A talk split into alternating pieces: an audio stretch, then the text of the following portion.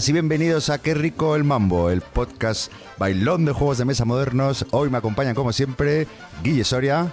Buenas a todos, aquí dispuestos a ver si hablamos un poquito de juegos. Yolandas, de Análisis al Cubo. Hola a todos, ¿qué tal? ¿Qué ganas otra vez de grabar? Y Chema Baundi. Hola, aquí encadenando constipados, resfriados como el que encadena turnos en una partida de Magic. Con bando resfriados estoy. Pues hoy tenemos un programa muy especial, ya que hemos enviado a las trincheras a nuestra querida Yolanda a las Bellota Con, así que dentro de un poquito vamos a empezar a, a, comentar un poco y que nos cuente su experiencia y después hablaremos de los juegos que más nos han gustado. Pero antes, Chema tenía ganas de salseo, salseo picantón, ¿no, Chema? Sí. Sí, sí, sí. Sí, bueno, esta semana eh, se ha publicado en. La gracia es que se ha publicado en periódicos y tal que han procesado al, al Julián del HeroQuest 25 aniversario. por lo visto, de una vez ya. No, no, sé qué opináis al respecto. Bueno, no sé si en su momento seguisteis la polémica y no sé si, lo, si os metisteis en el juego ni siquiera. Yo llegué tarde. Yo, yo, creo que todavía no estaba ni en la afición, o sea, cuando salió eso. Si estaba tampoco eh, ni me metí, ni bueno, nada. Y... ¿Pero, ¿Pero cuánto fue esto? ¿Tantos años ha pasado? ¿Ves? Pues justo ese año empecé yo en los juegos de mesa, o sea que gracias a Dios pues llegué tarde un poco a ese tema. A ver, pues Chema, Para, para, para, el oyente que no tenga ni idea de, de, qué estamos hablando, pon un poquito, ¿puedes resumir brevemente de qué va la vaina? Bueno, básicamente, eh, ¿cómo se llamaba el tío? Eh, Dionisio. Dionisio, Dionisio. Es que además hasta, hasta, el nombre es que el, es, el, Dioni, el Dioni. Es poesía. Pues nada, eh, se inició una campaña de mecenazgo para sacar una edición 25 aniversario de, del juego HeroQuest, del mítico juego HeroQuest, que fue rebotando de, compañía de mecenazgo en compañía de mecenazgo, porque se la cerraban en, varias plataformas, se la cerraron porque en, en, realidad no tenían los derechos del juego. Se agarraban a una trampa legal de que se había registrado en España y tal, algo así. Y al final encontraron una plataforma donde consiguieron lanzarlo eh, recaudaron casi 700.000 euros y nunca más se supo. Estuvieron durante años lanzando actualizaciones, enviando fotos de ah, aquí todas las cajas de, piezas de muñecos y tal. Luego apareció en un momento dado una, unas imágenes absurdas de unas cartas de, proto que habían probado en unas jornadas y las cartas tenían incluso faltas de ortografía. El redactado, el redactado era loquísimo. Y bueno, el tío acabó desapareciendo del mapa. Y entonces se montó una plataforma de afectados, de gente que había metido dinero en el juego, que le pusieron una denuncia y se admitió a trámite y ahora lo último que se ha sabido es eso que lo han procesado. Lo que pasa es que el tío está desaparecido, por lo que se sabe. Y claro, yo no sé hasta qué punto esto lo podrán, porque claro, le piden, lo, van a denunciar por estafa. Se ve que ya, ya tuvo una, una sentencia en la cual le, le obligaron a pagar eh, un pastizal a, una chica a la que había cogido como ilustradora o diseñadora gráfica o algo así, pero el rollo de, condenarlo por estafa yo no sé si lo conseguirán, ¿eh? porque al fin y al cabo esto sí que tiene pinta de que la estafa vino como a posteriori, ¿no? Yo no sé si el tío realmente mm, no tenía intención de sacar el juego, pero yo creo que sí que pensaba sacarlo. Yo creo que sí lo tenía, lo que era, no supo hacer sus números porque sí parece que ha hecho muchas miniaturas, sí parecía que había hecho las cosas. Es verdad que a los que quería estafar era a los creadores del HeroQuest robándoles su juego, pero yo creo que sí tenía al principio una intención, solo que como no, no hizo los números, ha debido de perder el dinero, aparte de lo que se haya gastado en otras cosas. Sí, aparte de que yo no sé si esto lo contemplaba, pero yo estoy convencido que el juego no hubiera llegado a salir, porque estoy seguro que eh, Games Workshop estaba con el alfanje preparado para en cuanto el juego tocara una tienda, caerle encima con todos sus abogados y destruirlo, básicamente. Lo que pasa es que lo que hubiera estado pasando. Y está procesado también, veo aquí, es que he recuperado la noticia, que también fue, tiene una sentencia del juzgado de lo social que condenó a su empresa a pagar 17.000 euros a una escultura digital que trabajó para él y que, y que tampoco le pagó. Sí, eso es lo que yo decía. Pensaba que era ilustradora, pero no, era una escultora de, miniaturas. Pero es que hace poco incluso se ha vuelto a abrir pre-order en, una página web que tiene o no, ¿no hmm. suena algo así? Sí, Para Black Friday alguien estuvo comentando algo así que era como, o sea, increíble. Sí. Y de hecho, ah, incluso hasta hace poco había tiendas online que todavía te aceptaban dinero por, por la peor del, del juego. Es una filomena espectacular. Claro, ahí entiendo que las, las perdona, Chema, las, las plataformas no, mm, claro, no, no, te pueden garantizar, ¿no? No te pueden dar ninguna seguridad. No, hay ningún caso en el que la plataforma suma.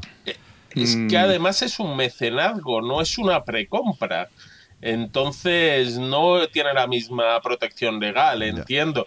Eh, y de hecho yo creo que si él logra demostrar que se ha gastado el dinero, mm, pues lo ha intentado. Eh, no, la gente no se lo ha comprado. Otra cosa es la gente que lo haya preordenado en tiendas que pedirá la devolución del dinero y se lo tendrán que devolver, pero él...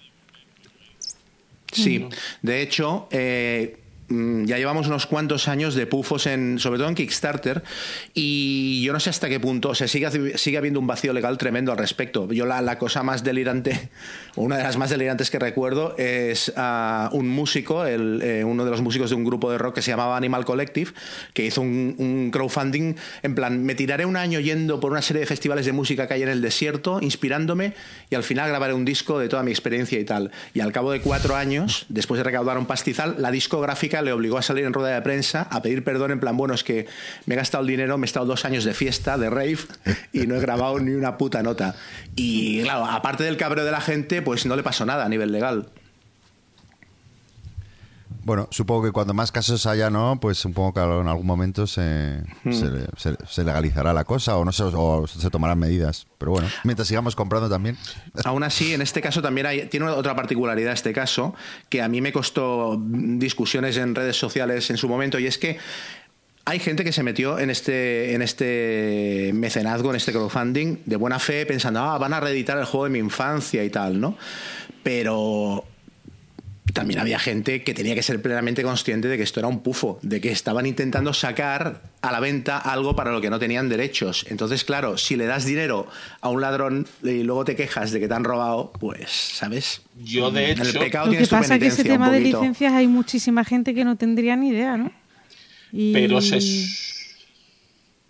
se supo enseguida. Yo entré en el, primer, en el Kickstarter, cuando él lo monta en la plataforma de Kickstarter, yo entro y ya enseguida se ve que él ha denunciado Moon Design, eh, se le empieza a preguntar si él ha contactado con el autor y no dice nada.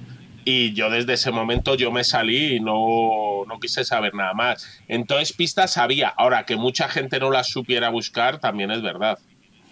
Sí, pero también había gente a la que le decías, pero tío, es que ni siquiera le han pagado nada al autor, no han pedido permiso a nadie, y te contestaban, bueno, bueno, cuando tenga yo un Giro cuesta en casa y tú no, entonces yo seré el que reirá, ¿no? Y entonces esta gente, pues a mí no me da ninguna lástima, sinceramente. Qué malo eres, Chema. No, es que... Qué poco corazón. Oye, Guille, ¿y tú no tienes ya en tu extensa colección un Quest?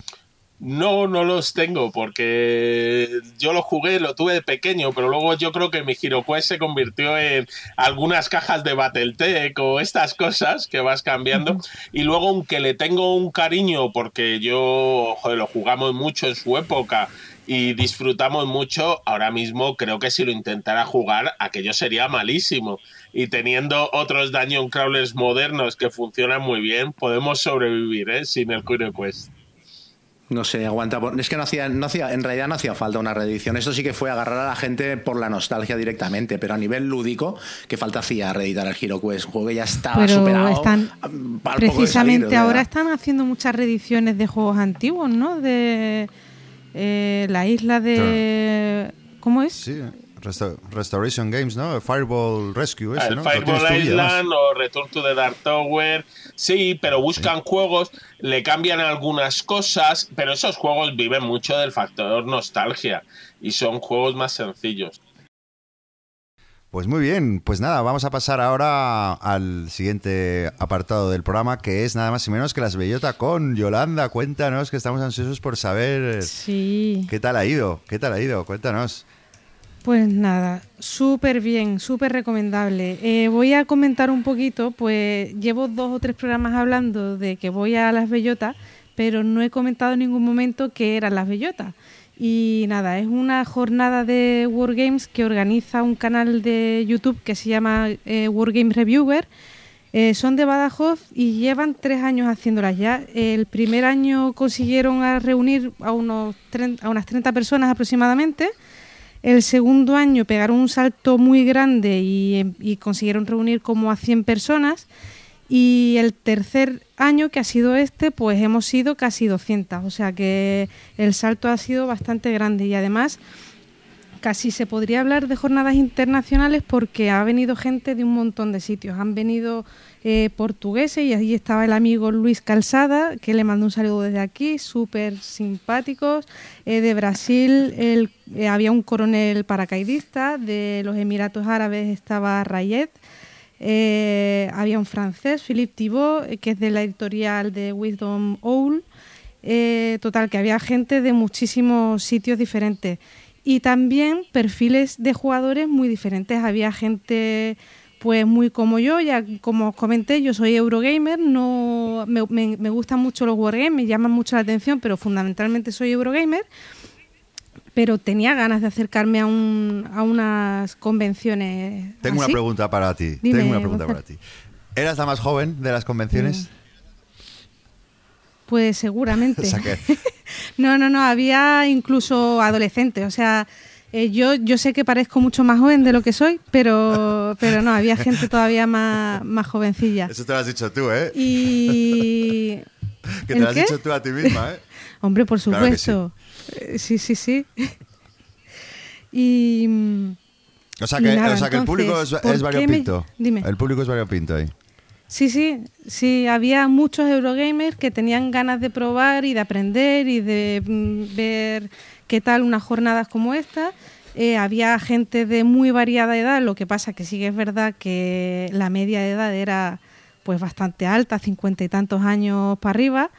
Y, nada, eh, a mí me llamaban mucho la atención estas jornadas porque no son unas jornadas mm, habituales, digamos. Eh, tenían muchas cosas. Eh, eh, han preparado estos años atrás visitas guiadas y este año había preparada una, lo que pasa que al final no se pudo hacer y mm, por temas de con el ayuntamiento y tal que por lo visto no, no les han apoyado mucho pero planificada estaba en los años anteriores. Se a un castillo, ¿no? Luego tenías un cortador de jamón. A un, castillo, o como a un fuerte era, ¿no? Me recuerdo otros años haber visto. Luego eso, tienen cortador de jamón, que se agradece, por eso se llama las bellotas. Tenía que haber un, jamón y además jamón, etiqueta negra, riquísimo. Lo que pasa que, claro, somos muchos y, hay gente que, que, ataca como pirañas, pero, pero bien. Eh, había degustación de cerveza, eh, cerveza artesanal, eh, una comida organizada por ellos que se podía escribir todo el mundo. Lo que pasa que es verdad que este año, como éramos tantos, ha habido gente que se ha caído de la comida, no ha podido, estaba como en lista de espera. Y, nada, pero la comida también muy bien, era en plan cóctel, con, mesitas así. Sí, sí, tú interrúmpeme. ¿El, jamoncito y todo eso que iba incluido en el precio? O sea, tú pagas un fee. Claro, todo. Qué, maravilla. Sí, sí, sí. Es que no me acuerdo cuánto fueron las jornadas, pero el, bueno, la comida sí que tenías que pagar 30 euros y luego el hotel, que las jornadas se hacen en un hotel y además de cuatro estrellas, el hotel estaba muy bien, las habitaciones muy bien, eh, los salones muy amplios, eh, el olor, como en todas las jornadas, eh, era a veces regulero. A. Eso no, lo entenderé nunca, pero, pero sí, a, bellota un poco. pero había varios salones. Ese olor era provenía del, del, salón principal que estaba más cerrado y tal. Luego había un par de salones más pequeñitos, uno de ellos que era súper agradable, que es donde estuve yo el primer día que tenía unas cristaleras súper grandes y entraba luz del sol y allí se estaba súper bien, vamos con el calorcito, con el sol. Yo estaba allí de lujo. Y, y nada, o sea, las instalaciones, la logística, todo muy bien. Eh, ¿Qué más? Eh, ¿Qué más había? Bueno, pues invitados como estaban Luke eh, Billingsley, que es el hijo de uno de los fundadores de GMT, que se ocupa de la parte de desarrollo de juegos y tal. Estaba Volko Runke, que es el diseñador de Labyrinth y de, bueno, el, que primero diseñó la, serie Coin. Luego ha habido otros diseñadores de juegos Coin, pero el que empezó con ella. Iba a venir Mark Herman, pero al final no pudo. Estaba Philip Thibault y luego pues otros diseñadores también españoles, el de Cruzada y Revolución. Eh, ¿Hay, alguna convención en Europa que sea tan grande como empieza a ser Las Bellotas?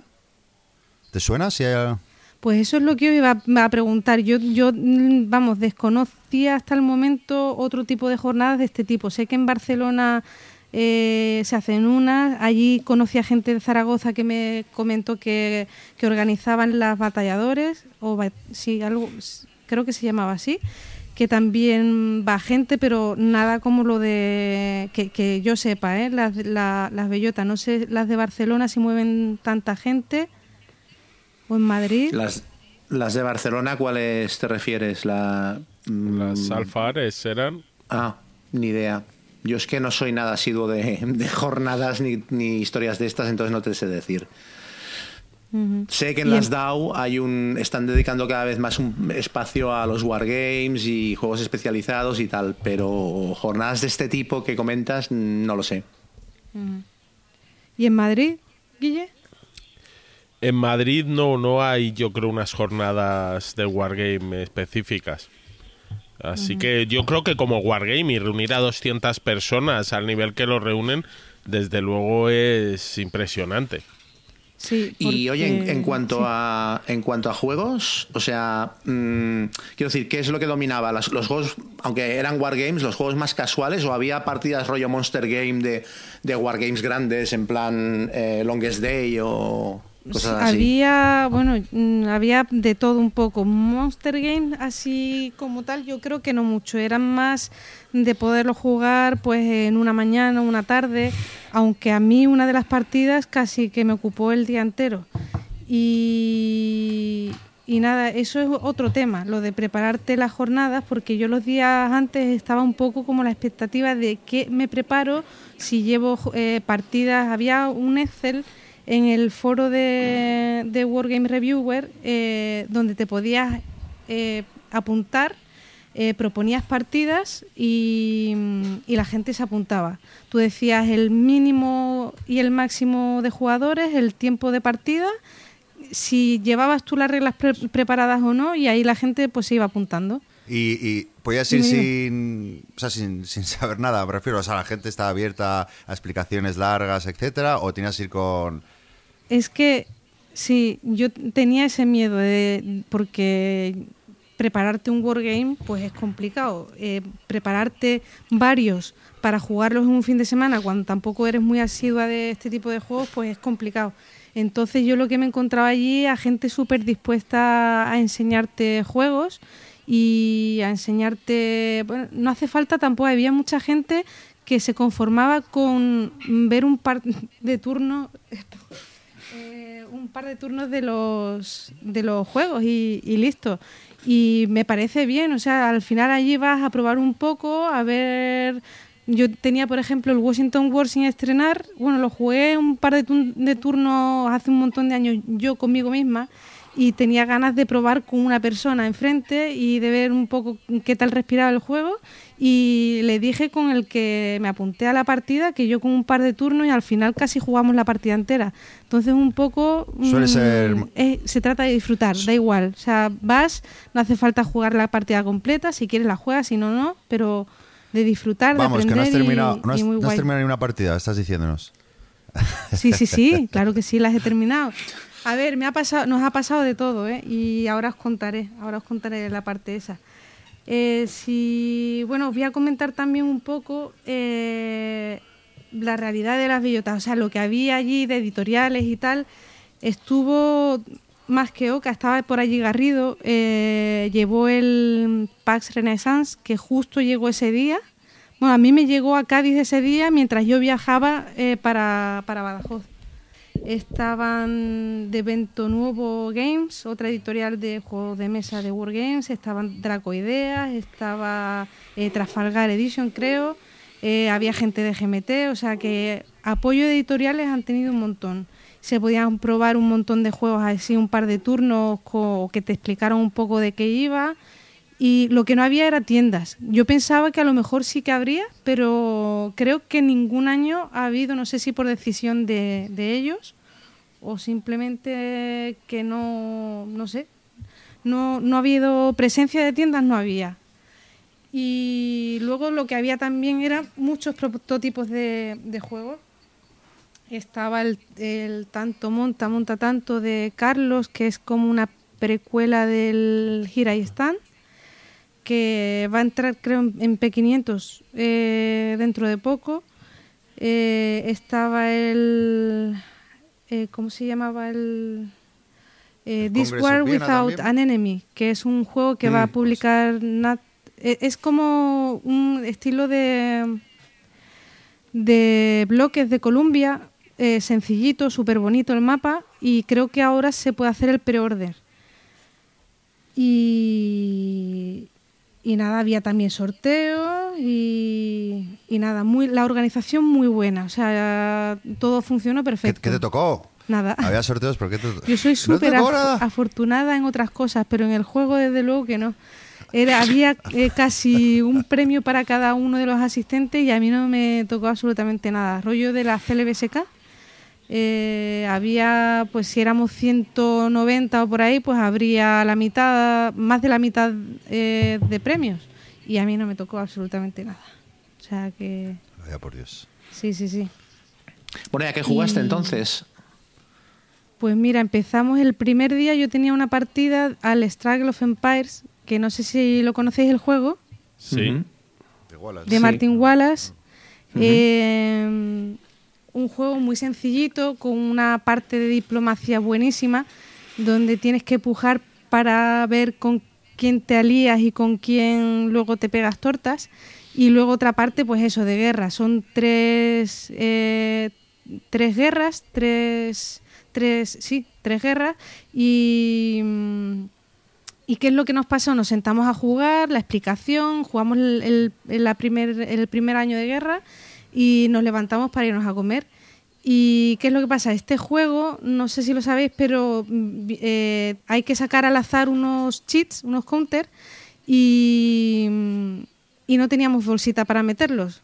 Total, que pedimos un vaso de estos de la máquina de café, metimos los counters y nos fuimos a comer, dejamos ahí el vaso y cuando volvimos, pues no había vaso. No había vaso, no había counters y no había absolutamente nada. Estaba, bueno, sí, el tablero con las piececillas y tal, pero ese vaso no estaba, se lo habían llevado junto con el resto de vasos de café.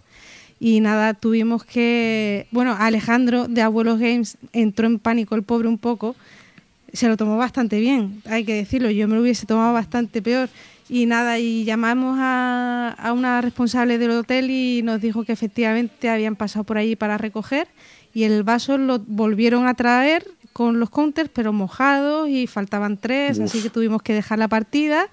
Ahí se, se acabó nuestra experiencia al Struggle of Empires. Pero, pero nada, muy bien. El ratito que jugamos estaba Pedrote, estaban los abuelos, estaba Julio Fairfax, eh, otro de Cádiz, estaba Juan Milano, súper bien, nos lo pasamos muy, muy bien.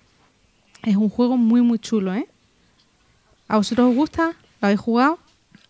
Sí, yo, lo, yo lo, he, lo, he, jugado muchísimo. Porque ¿Sí? Se, sí, muchísimo. Porque se lo compró un, un amigo al que le dio una vena con el juego tremenda y entonces hubo una época que es que no quedamos para jugar a otra cosa y le acabé cogiendo una manía brutal. Aparte ¿Sí? de que a mí nunca me pareció... O sea, me parece que tiene lo de, la, lo de las apuestas, lo del bidding para ver con qué bando te alías, me parece que es muy chulo, es una ideaza.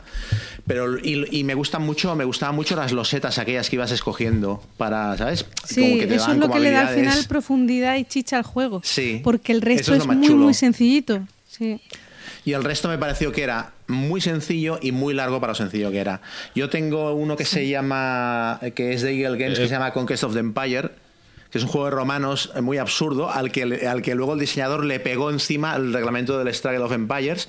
Y bueno, no sé si es porque es más vistoso, tiene cartitas o lo que sea, pero a mí me gusta más que el Struggle. Soy, soy el única, la única persona de Europa a la que le pasa. No, no eres la única, ¿eh? Hombre, a mis brazos. A mí yo tengo los Con... dos pero me parece al final más sencillo y más corto el Conquest.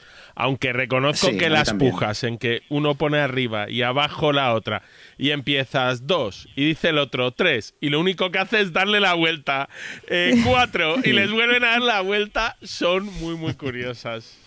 Sí, sí, sí. Es una mecánica súper tonta, pero es que le da una gracia al juego tremenda. Sí. ¿Cómo, cómo habéis dicho? ¿Conkers? Conquest ¿O The of Empire? Conquest of the Empire. Sí, es un antiguo juego que hicieron una reedición. Entonces te ve- venía con dos reglas, la del antiguo juego que debe ser como un Risk malo y las Sí. nuevas reglas. Sí. Yo lo jugamos mucho y luego también jugamos a otro que fue como la siguiente evolución que era el Race of Nations, también de Wallace, que no le gusta nunca hacer refritos de sus juegos. Y la verdad es que los tres le dimos mucho en una época y están curiosos. Están bien. Igualmente, además, el Struggle llega en breve una edición deluxe, me parece, que salió el año pasado. Así Sí. que la gente Sí, que le apetezca probarlo podrá conseguirlo. No vamos a decir de una No manera juego, ¿eh? barata, no. No es mal juego. A mí tampoco me parece la bomba, pero vamos. ¿Qué más? ¿Qué más? Bueno, Yoli, ¿qué más has jugado? Cuéntanos, ¿algo más has jugado? Sí, eh, luego, eh, después de esa partida un poco fallida por el tema ese de los counters, eh, jugamos un Frederich con Alberto Romero, con Fernando y Francisco, de, eran de, de Zaragoza y de Madrid. Y, y nada, es un juego, mm, un wargame muy abstracto, pero súper bonito, muy elegante, se juega con una baraja de naipes y es un poco jugar al ratón y al gato en el mapa. eh, es muy sencillo de guerra, eh, muy sencillo de reglas. Es movimiento, eh, suministro, que el ver que el general está abastecido. Es un juego que se enfrentan cuatro mm, potencias y un jugador va a ir contra, contra el resto de jugadores que están en la mesa. Es para cuatro jugadores. Y los otros tres, pues, tienen que intentar controlar unas banderas que hay en el mapa. Parece, hay mucha gente que se cree que es cooperativo, mm, o sea que hay tres jugadores que cooperan para ir contra el, jugador prusiano, pero no es así, o sea, cada uno va a lo suyo y además tú no puedes hablar con el resto de jugadores para enseñarle tus cartas, ni para decirle, ni, ni para liarte con él, tal.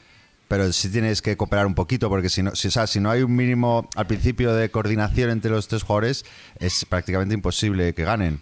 Sí, o sea, no es eh, cooperativo, pero es... es Sí, es coordinación, lo has dicho perfectamente. Es decir, Sí. si tú ves que un jugador lo ataca y empieza a. El, el jugador prusiano mm, empieza a soltar cartas de un palo y lo Mm. ves débil de ese palo, pues intentas luego ir a por él.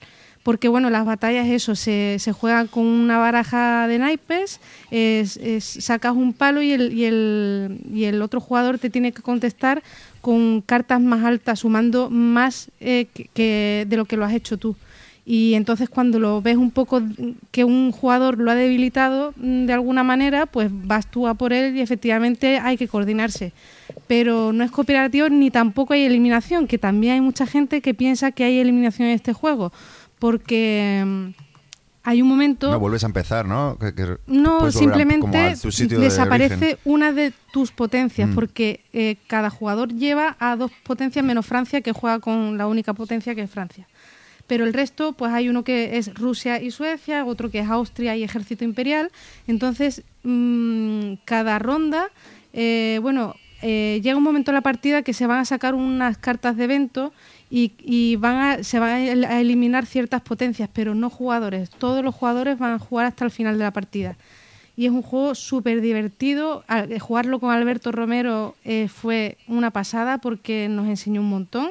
Y, y yo lo recomiendo mucho. El otro día preguntaban en Twitter también eh, que, el- que habláramos un poco con la comparación con el María. Yo es que el María lo jugué hace unos cuantos años en una partida por internet y, y tampoco es que me acuerde mucho. Sí, que sé que es un juego, en vez de cuatro, mm, para cuatro jugadores, es para tres, que, mm, que de reglas es más complejo y que tiene una fase de diplomacia y política al principio y a la gente le suele gustar más. Pero por el tipo de de- jugadora que soy yo, de pues eso que le- yo prefiero juegos de reglas más sencillas, eh, partidas más rápidas, más rápidas y tal, pues este se ajustaba un poquito mejor a lo que yo iba a jugar. Yo, María, solo he fumado, no he jugado. El Pero chistazo. Friedrich- el chistazo. Pero el Friedrich me encanta. Eh, estoy con- bueno, me gustaría probar el María, eh, pero Friedrich me encanta. Y además me parece súper original el tema de, Sí. de las cartas y el tablero que, es- que esté dividido en módulos según, según el tipo, de, Sí. también el, el símbolo de Está la di- carta. dividido en cuadrículas y en cada cuadrícula está dibujado el palo de, de- de la baraja. Entonces, cuando vas a combatir en esa cuadrícula, tú tienes que sacar cartas de ese palo para poder luchar, digamos. Mm. Entonces, tienes que saber muy bien a dónde te mueves y cuándo y, cuándo y dónde empiezas el combate, porque según la mano que tengas, pues te va a convenir hacerlo desde un sitio o desde otro. Y es Yo, chulísimo. eh, quizá el, el único pero, bueno, que no es un pero, eh, sino el, el jugador que hace que lleva el Imperio Austrohúngaro, que, o sea, que tiene más tela, vamos, que, que tiene que ser un jugador que un poco que, que controle, la- que sepa jugar, que pues, o sea, tiene que gestionar más cartas y tiene que tiene más frentes abiertos, pero bueno, es de partidas, al ¿no? prusiano, ¿no? Sí, sí, sí. sí. Mm. Que el que, el que combate es el que llevó a Alberto. un poco más... Si no, de otra manera hubiera terminado la partida en cero coma. En cero Mm, coma, ¿no? Sí. Sí, sí, sí, sí. Nada, se dio, Pues sí. fue muy chula la partida. También duró toda la tarde, hay que decir. O sea, duró todo lo que puede durar un Frederich, que es hasta la última carta de evento, porque hasta la última, o sea, no, no salió, no se eliminó el último, la última potencia. Y entonces también terminamos, co- empezamos como a las 5 de la tarde y terminamos a las 11 o a las 12 de la noche. O sea que fue también intensa Pero la partida. Así, no me han durado, me han durado tres horas así las No, que he sí, jugado. sí, sí. Yo lo jugué en las grecas y nos duró relativamente poco la partida, pero, pero esta ha sido bastante larga. Fue intensa. Muy bien, muy bien. Qué bien. Oye, y también, ¿no? Comentaba Guille que, que tuviste una partida épica al Aníbal. Sí, eh, al Aníbal fue brutal. Empezamos la partida eh, a las 11 de la mañana, ¿vale? Eh, desplegamos el juego, tardamos un ratito en desplegarlo, recordar un pelín las reglas en los, primeros turnos y terminamos la partida creo que fue a las 8 de la tarde. O sea que eh, pudo durar tranquilamente quitando el tiempo de explicación y, y comida, pues yo qué sé, 7 horas o por ahí pero fue una pasada. O sea, estuvo pasa la jugamos en el salón principal y no paró de pasar gente por la partida, a saludar, a, a hablar de estrategias. Oye, pues, ¿por qué te has ido por aquí? ¿Por qué no has cogido por allá? Y bueno, luego se, se sentó con nosotros Kike Espárrago, que es el diseñador del juego de, mm, del Congreso de Viena, que está en P500 ahora. Que es Frank un Espárrago, mega crack ese tío. Es genial, o sea, súper divertido.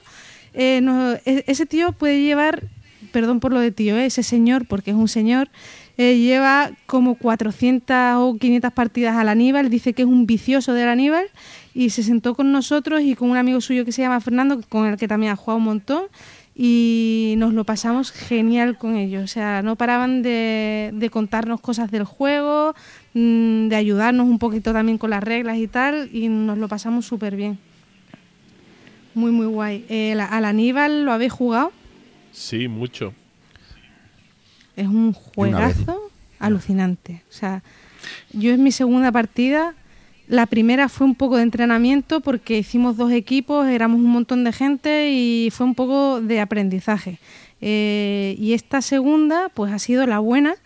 Y si muchas veces, a ver, mm, si te gusta un periodo histórico, pues tú te ves una peli, te ves un, te lees un libro, un cómic o lo que sea, y es una actividad pasiva. Pero tú juegas un juego de mesa como Aníbal y es una actividad eh, súper activa, digamos. O sea, mm, estás viviendo y eh, el periodo histórico mm, y estás vi- viviendo la- las consecuencias de todo. Estás, si eres cartaginés, te las vas a ver para, para hacer movimientos navales, por ejemplo. La supremacía naval la tenían los romanos y en el juego ves cómo sufres cada vez que vas a hacer un movimiento naval. Eh, te cuesta, tienes que cruzar los Alpes y te cuesta sudores mm, cruzarlos porque vas a sufrir no solo por el movimiento que te va a costar más, sino desgastes también en el ejército eh, porque te van a morir elefantes por el camino y unidades de combate y tal. Los romanos sufren muchísimo con sus mm, generales que son unos paquetes, son súper difíciles de mover y de combatir con, con ellos, cuesta bastante. Y no sé, es un juego, no sé qué os parecerá a vosotros, pero a mí me parece hiper interesante, súper tenso, las batallas son una maravilla, muy chulo. Yo tengo la edición de Kickstarter que salió esta bonita, remozada y tal, pero es el típico juego que cada vez que lo abro es uff. O sea, necesito alguien que sepa jugar y me enseñe porque me da una pereza tirarme a la piscina de, esos dos o tres reglamentos que lleva. Y no contento con eso, me metí luego en el, en el Successors, en la campaña de Kickstarter de Successors, que, que dicen que es como el Aníbal multijugador y tal, ¿no? Eso dicen, pero no lo es. Yo ahí perdí. Pero yo sí lo jugué en su época mucho porque este juego tiene años y en el año 96, como no podíamos ser Eurogamers porque apenas había, nos tocaba jugar a este. Y reconozco lo que dices tú, eh, se mete mucho en la historia, la elección de los cónsules romanos, el cómo sacan los cheats, que ves ser ahí las batallas, eh, luego cuando aparece Publio Cornelio, eh, representa muy bien algo de lo que fue aquello. Es verdad que luego a raíz de eso lees más, te informas y luego cómo aparece la maniobra envolvente con la que Escipión venció en Caná. Mm, la verdad es que es un juego muy bueno, muy bueno y tiene la mecánica que luego han replicado, pero eso, lo del combate con el otro mazo de cartas, probando hasta que el otro te falla, cómo recupera la iniciativa. Los combates son eh, una obra maestra, de verdad. Eh, los combates, eh, dependiendo de la capacidad de tu general, del apoyo político que tengas, porque un eje fundamental del juego son los controles los marcadores de control político que vas colocando en el mapa. Pues para las batallas, cuando tú entras en batalla, la capacidad del general, el apoyo político de las provincias que te vengas alrededor y el número de unidades de combate va a ser lo que te dé las cartas. Entonces se suma cuánto tiene cada jugador y esas son las cartas que vas a poder robar de combate. Y las cartas de combate pues son simplemente asalto frontal, flanqueo izquierdo, derecho, doble envolvimiento, tanteo y reserva. Entonces tú eh, tiras una carta y el otro te tiene que contestar con la misma carta. Simplemente, simplemente eso. ¿Qué pasa? Que la iniciativa es súper importante porque si empiezas a sacar mucho de una carta que tengas, pero el, el otro ya se va quedando sin cartas para contestarte, pero tira los dados eh, para ganar la iniciativa porque su general sea bueno y lo consigue, pues eh, eso al tomar la iniciativa te puede cambiar el tipo de cartas que tenga que jugar y, produce una tensión alucinante. Unas caras de póker yo... Eh, era, o sea, cuando en otros wargames tú tiras un dado y a ver qué es lo que sale, pero aquí mirabas la cara del otro y le veías angustiado y decía, mm, tragando saliva, o sea, ya me ha tirado la carta que, que, me hace daño, ¿sabes? Porque es que de esa no tengo, tengo menos y a ver si recupero la iniciativa, brutal, o sea, yo he disfrutado con este juego mm, increíble. Y lo que decías, Chema, de que te da pereza un poco abrirlo, las reglas, los, los libros que hay y tal, en internet hay varios, varios tutoriales y luego cuando, si te sientas a jugarlo con la idea de, mira, voy a jugarlo y, aunque sea para un par de turnos y tal, empiezas a jugar. Eh, no importa, si hay reglas que todavía no controlas, no conoces y tal, las vas mirando sobre la marcha y todo está bastante claro. Al final el juego para nada es demasiado complejo. A mí me ha sorprendido que luego te pones a jugarlo y es muy intuitivo todo. O sea, sí, puede haber cosillas que te generen dudas y tal, pero no es un wargame de estos que dices tú, eh, hay una barrera bastante gorda para superarlo, no. Aquí empiezas a jugarlo y, y te lo vas a pasar bien seguro, aunque no hagas todo, todo bien en la primera partida, no, no pasa nada. Muy bien, muy bien. Pues eso. Ah, perdona, Guille, querías comentar. No, eh, pero que sí tiene sus cosillas. ¿eh? la primera partida es que es eso. Al final, si tienes a alguien que lo sabe, eh, es útil. Pero luego, ¿cómo era esto de los asedios? Espera los controles políticos al final del año. Mm. Hay cada cosa. Pero merece, merece la pena el viaje. Si alguna vez lo intentas. Yo, Yo, quien venga a mi casa a explicármelo, tiene tortilla de patata gratis. Pues no puedo decir otra cosa. A mí es que me coge un Muy poco bien. lejos. Si no me plantaba este mismo fin de semana, Chema. Que por cierto, el viernes vuelvo, a- mañana vuelvo a tener partida, así que ya contaré. Está- estás a tope, ¿eh? Estás a tope, Sí, sí, Yol. sí. Muy bien. Bueno, Yol, eh, ¿quieres, que ya, ¿quieres comentar algo más sobre las bellota o pasamos Nada, a, la cositas- entrevista que le has hecho? Nada, Dos sigue. cositas muy rápidos. Simplemente jugamos también un mini World War II, eh, un juego taiwanés eh, que salió en ese en el año pasado, que me ha parecido regulero. De hecho, lo he puesto a la venta. O sea, un juego con un tablero estilo Monopoly de casillas y no tiene mucho. Es simplemente reclutar, eh, eh, avanzar con, tus tropas y enfrentarte al enemigo, pero, pero de una manera demasiado abstracta y que no, para mi gusto no ha tenido mucha chicha. Te mueves con puntos de acción y tal y, y no, no, no me ha gustado mucho. Dime. Eres la tercera persona que conozco que me dice que se lo compró en, no sé si en ese o tal, y que ha sido echa- echar una partida y quitárselo de encima. Eh. Pero no digas eso, que lo he puesto a vender y me vas a matar las posibles. Ahora veremos cuánto tiempo tarda yo en editar el programa. Uy, no puede salir, Sí. todavía no he terminado. Lo he vendido. Ya está. Voy a hacer trampa porque eh, no puede ser esto. No, pero, pero es muy bonito el juego, ¿eh? Y tiene un, un estilo taiwanés eh, de chulo. Eso Por un lado así en inglés, por el otro arreglarlo. con símbolos mm, exóticos. Y a nivel de coleccionismo, además, es un juego que no, que no se encuentra. o sea Hombre, que Por favor. esto, Maravilloso. esto sube de precio ya. Y nada, y ya está. Jugué también un Washington Wars. Eh, no terminamos la partida. También me gustó mucho. Después del Aníbal, ¿eh? O sea que fue como brutal la jornada. Pero nada, muy bien. La experiencia buenísima. Yo recomiendo muchísimo ir, eh, ir a todo el mundo que os quitéis los prejuicios de, de que eso es una convención del inserso, de que huele a naftalina y no sé qué cosas. Que no, que se va a jugar, a disfrutar y aprender mucho y están súper guay. Muy bien, pues eh, ¿repetirás? ¿Repetirás? Esa es la gran pregunta. Yo lo voy a intentar, tú sabes, las cosas de las fechas luego y tal, pero yo lo voy a intentar y voy a ir a tope. Muy bien, pues bueno, eso ha sido las BetoCon. La verdad que es eh, una alegría ¿no? que haya unas convenciones así de, de Wargames en España.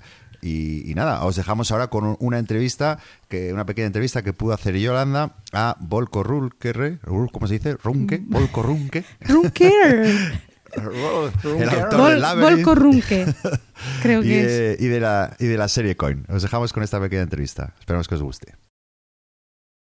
How has it been your experience here in Bellota? So this is my second BeyonceCon, and uh, it's uh, just bigger and better than before. So of course I had a great joy last year. Otherwise I wouldn't be here again across the Atlantic. But this is even not just because bigger, but a greater variety of gamers, uh, greater international presence. We have so many countries, and uh, greater variety, I think, of types of games even than last year, and particularly valuable for me personally.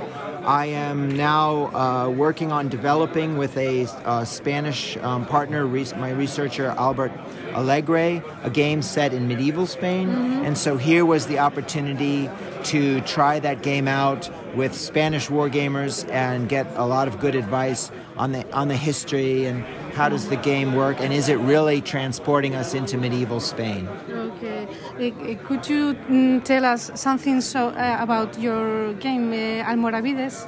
See, see, so that is um, the game I meant, uh, Almoravid, and it will be the second volume in a new series that I started about uh, medieval warfare. It's called Levy and Campaign. Levy when you gather your army, campaign when you go out and fight.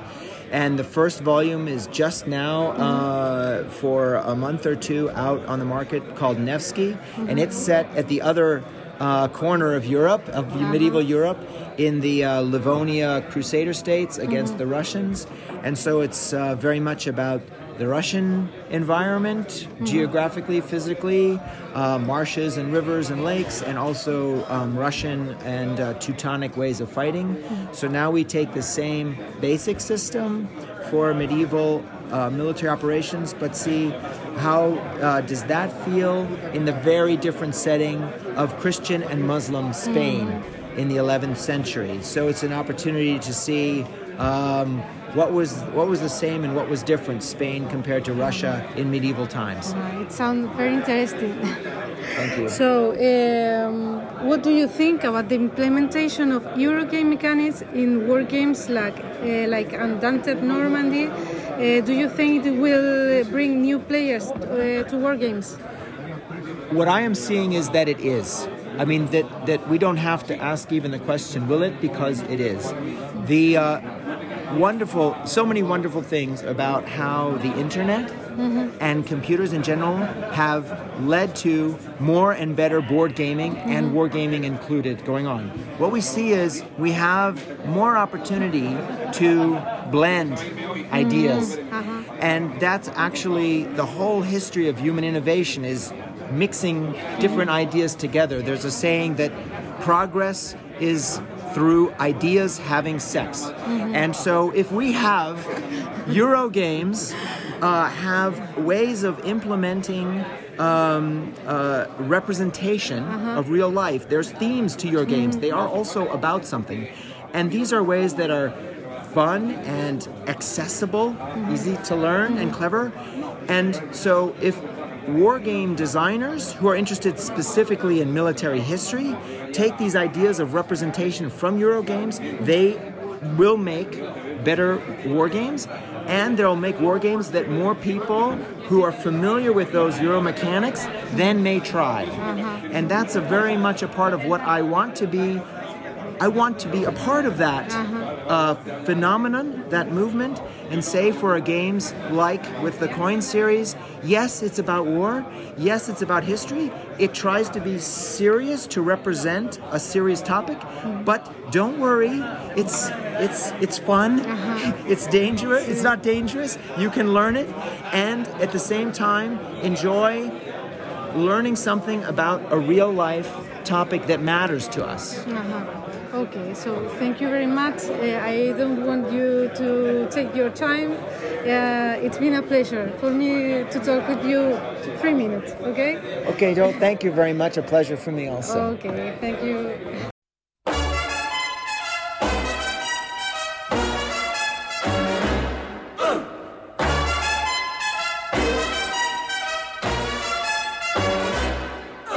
Papa loves mambo. Mama loves mambo.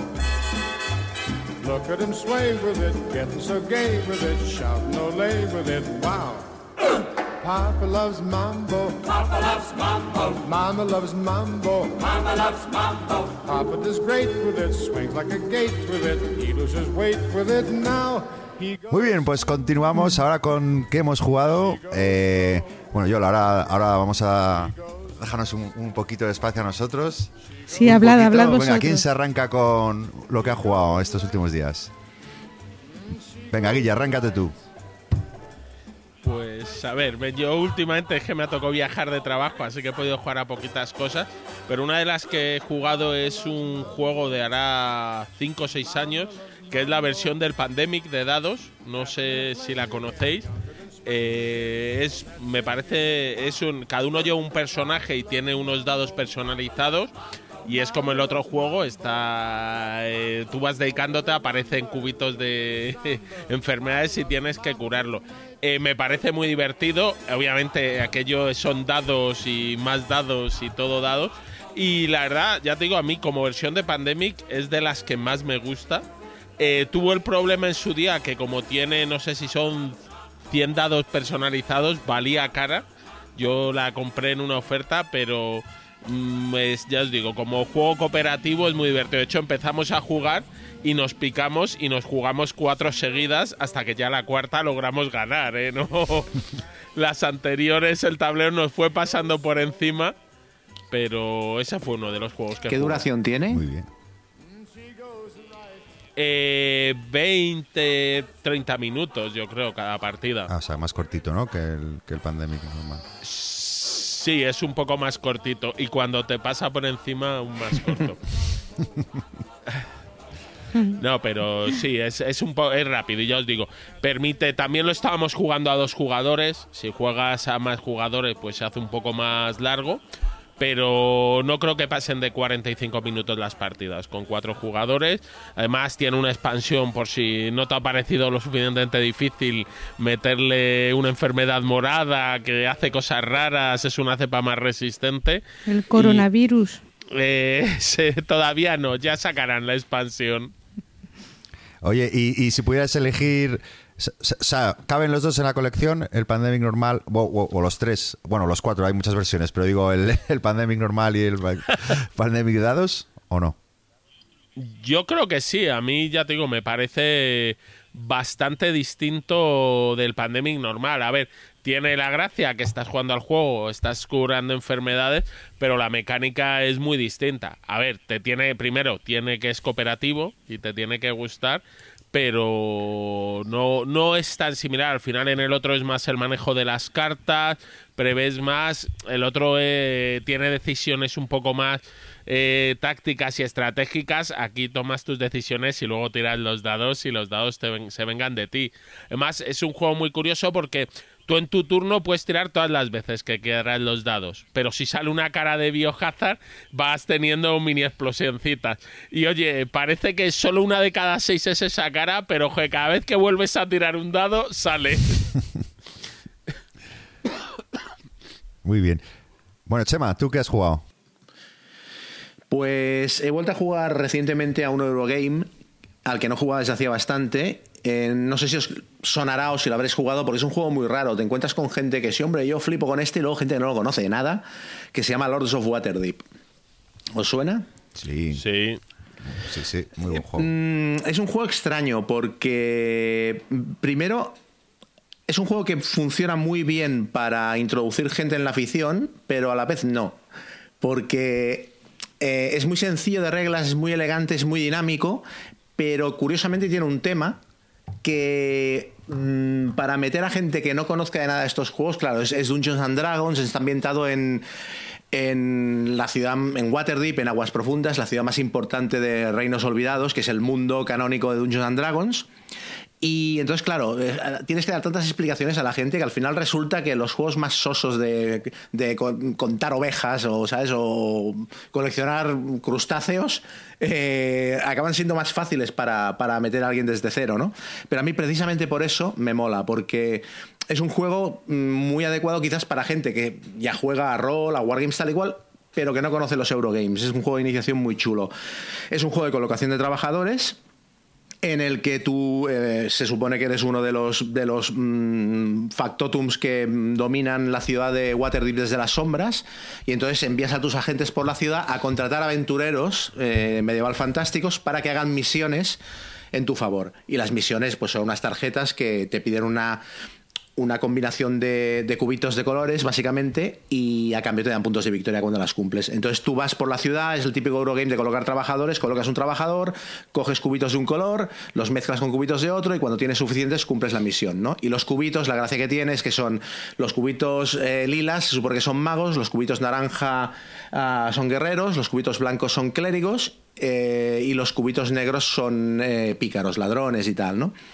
Entonces, eh, es muy dinámico, es muy sencillo de jugar y, a la vez tiene un punto de interacción muy chulo, pero además es un juego que tiene una expansión que es fantástica, que introduce dos módulos nuevos, introduce las catacumbas bajo la ciudad y luego introduce el Skullport, que es como la zona donde están todos los chungos, los contrabandistas, piratas, los nigromantes, los votantes de box, toda la mala gente. Y introduce una mecánica nueva que es la corrupción, que es que cuando vas a pillar recursos a alguna de las casillas, pillas puntos de corrupción. Y los puntos de corrupción eh, se van acelerando y te restan, al final de la partida te restarán puntos, pero la gracia es que a medida que vas pillando puntos de corrupción, los de todo el mundo van valiendo más. Y entonces aquello se acelera y llega un momento que te puedes pegar una hostia al final de partida tremenda si no consigues rebajar la corrupción mediante cartas o algo así. Entonces, eh, claro, es un juego que te compras el básico, lo juegas y dices, hostia, qué chulo. Aparte, es un juego que lo juegas al cabo de un tiempo y te acuerdas como si como ir en bicicleta, o sea, recuerdas las reglas con nada, dices, ah, esto iba así, esto iba.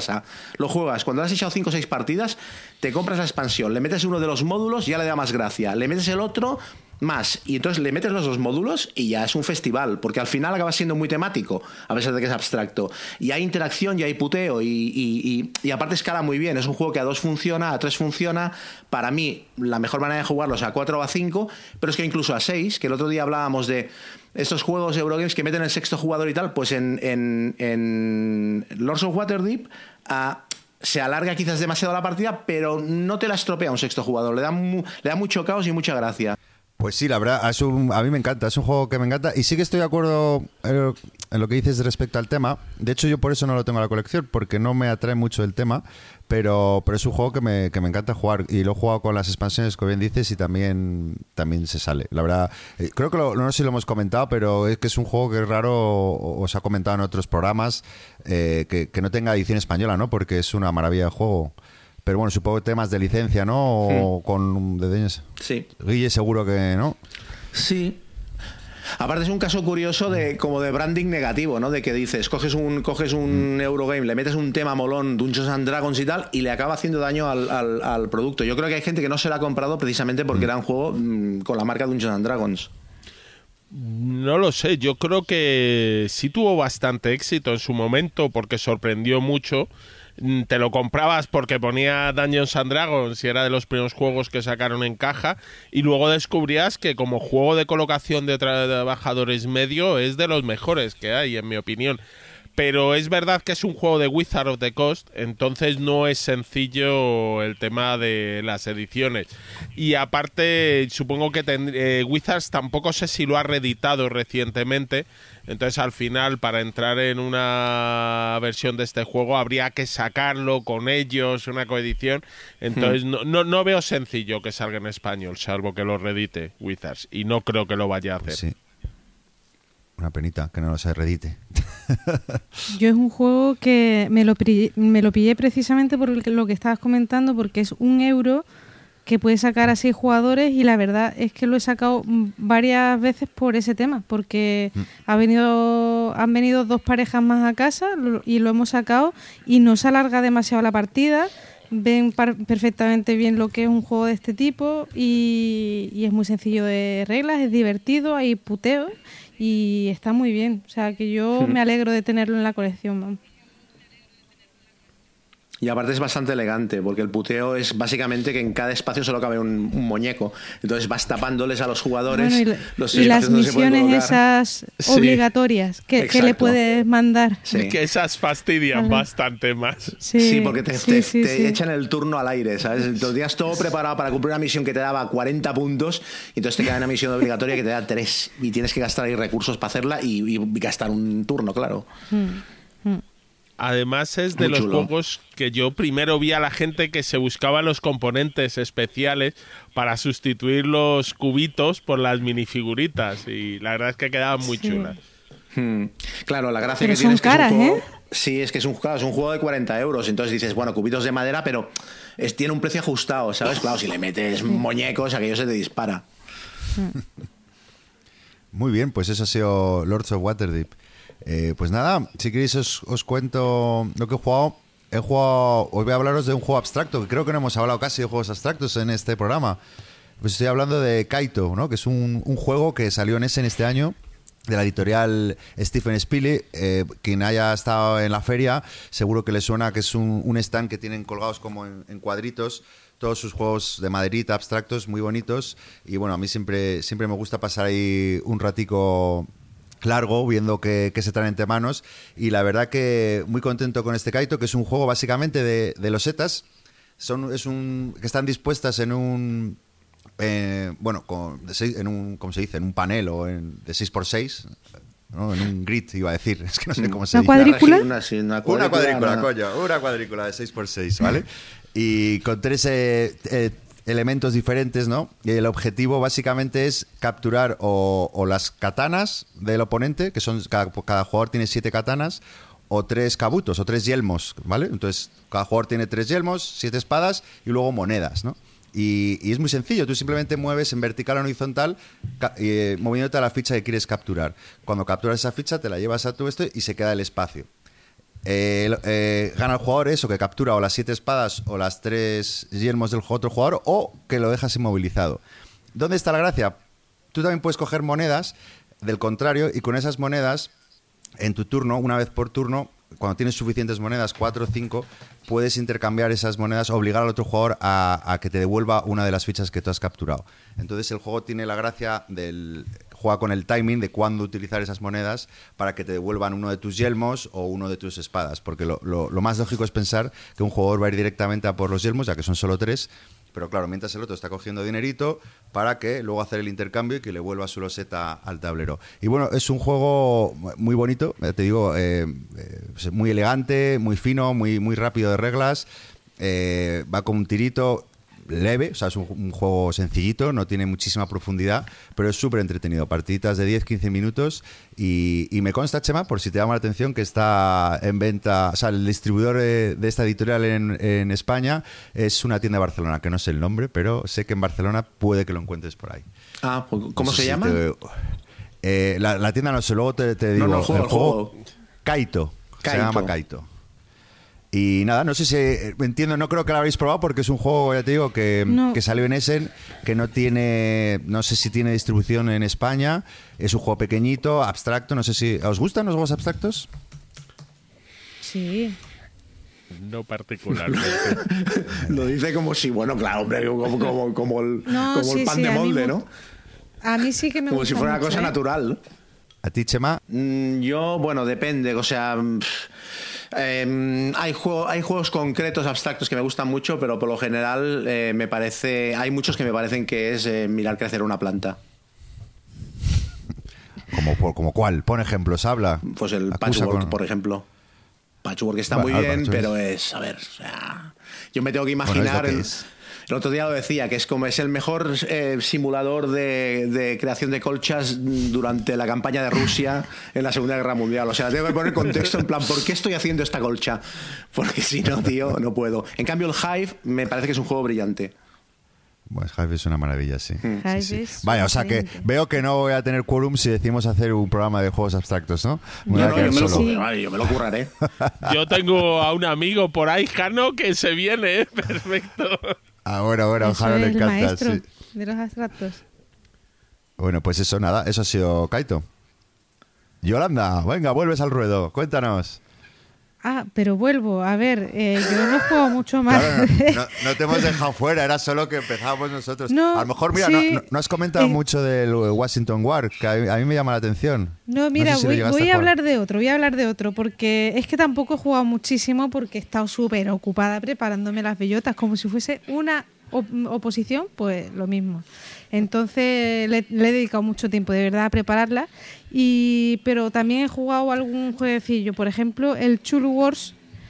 eh, lo, lo he jugado como dos veces eh, últimamente y lo que pasa, Guille, a ti yo sé que te encanta también y me han salido unas partidas un poco raras porque la gente no, no hace batallas. O sea, mm, yo he tenido como la sensación en, las dos partidas como, mm, no sé si la gente pues no conocía las facciones o qué, pero se dedicaba a hacer los grimorios con las condiciones que, tuviera y, mm, y a colocar sus portales, a sacar a gente y tal, a los monstruos, pero no combatía. Y entonces dejaba mucho espacio a hacer puntos y, y a que se terminara la partida pues sin mucha... Entonces yo creo que lo que pasa es que en los juegos de este estilo, que todas las faccio- facciones son súper diferentes, le pasa un poco como en el root, que si no las conoces bien, pues la partida puede pecar de ser un poco rara, que salir terrana. Entonces, por una parte te da mucha rejugabilidad y tal, y por otra parte, pues puede hacer pues que la curva de aprendizaje sea muy alta y que salgan partidas un poco extrañas. Puede ser. Eh, pero estabas jugando con las facciones del básico. Con, Del básico, el básico. Sí, Pues- me llevé la expansión, pero no, no la saqué. Eh, pero ahí es que hay que explicarle al jugador que lleva Chulu que su manera de hacer puntos es pegar. Entonces Chulu tiene una intención. Obviamente el farón amarillo no tiene el más mínimo interés en que haya combate, en hallarlo tope, eh, perdón, eh, ay, Subnigurat va a tardar mucho en tener interés. Pero Chulu y luego enseguida Nayarlotopec, su, su, su manera de conseguir puntos y de conseguir los Elder Sign estos es pegándose. Entonces es un poco decírselo en la explicación, sobre todo al de Chulu. Oye, que la primera vez te vale un huevo y parte del otro, te vale 10 Sí. sacar a Chulu, pero luego si te lo matan por 4 lo vuelves a sacar y te y que te quiten lo bailado con lo que has arrasado con él.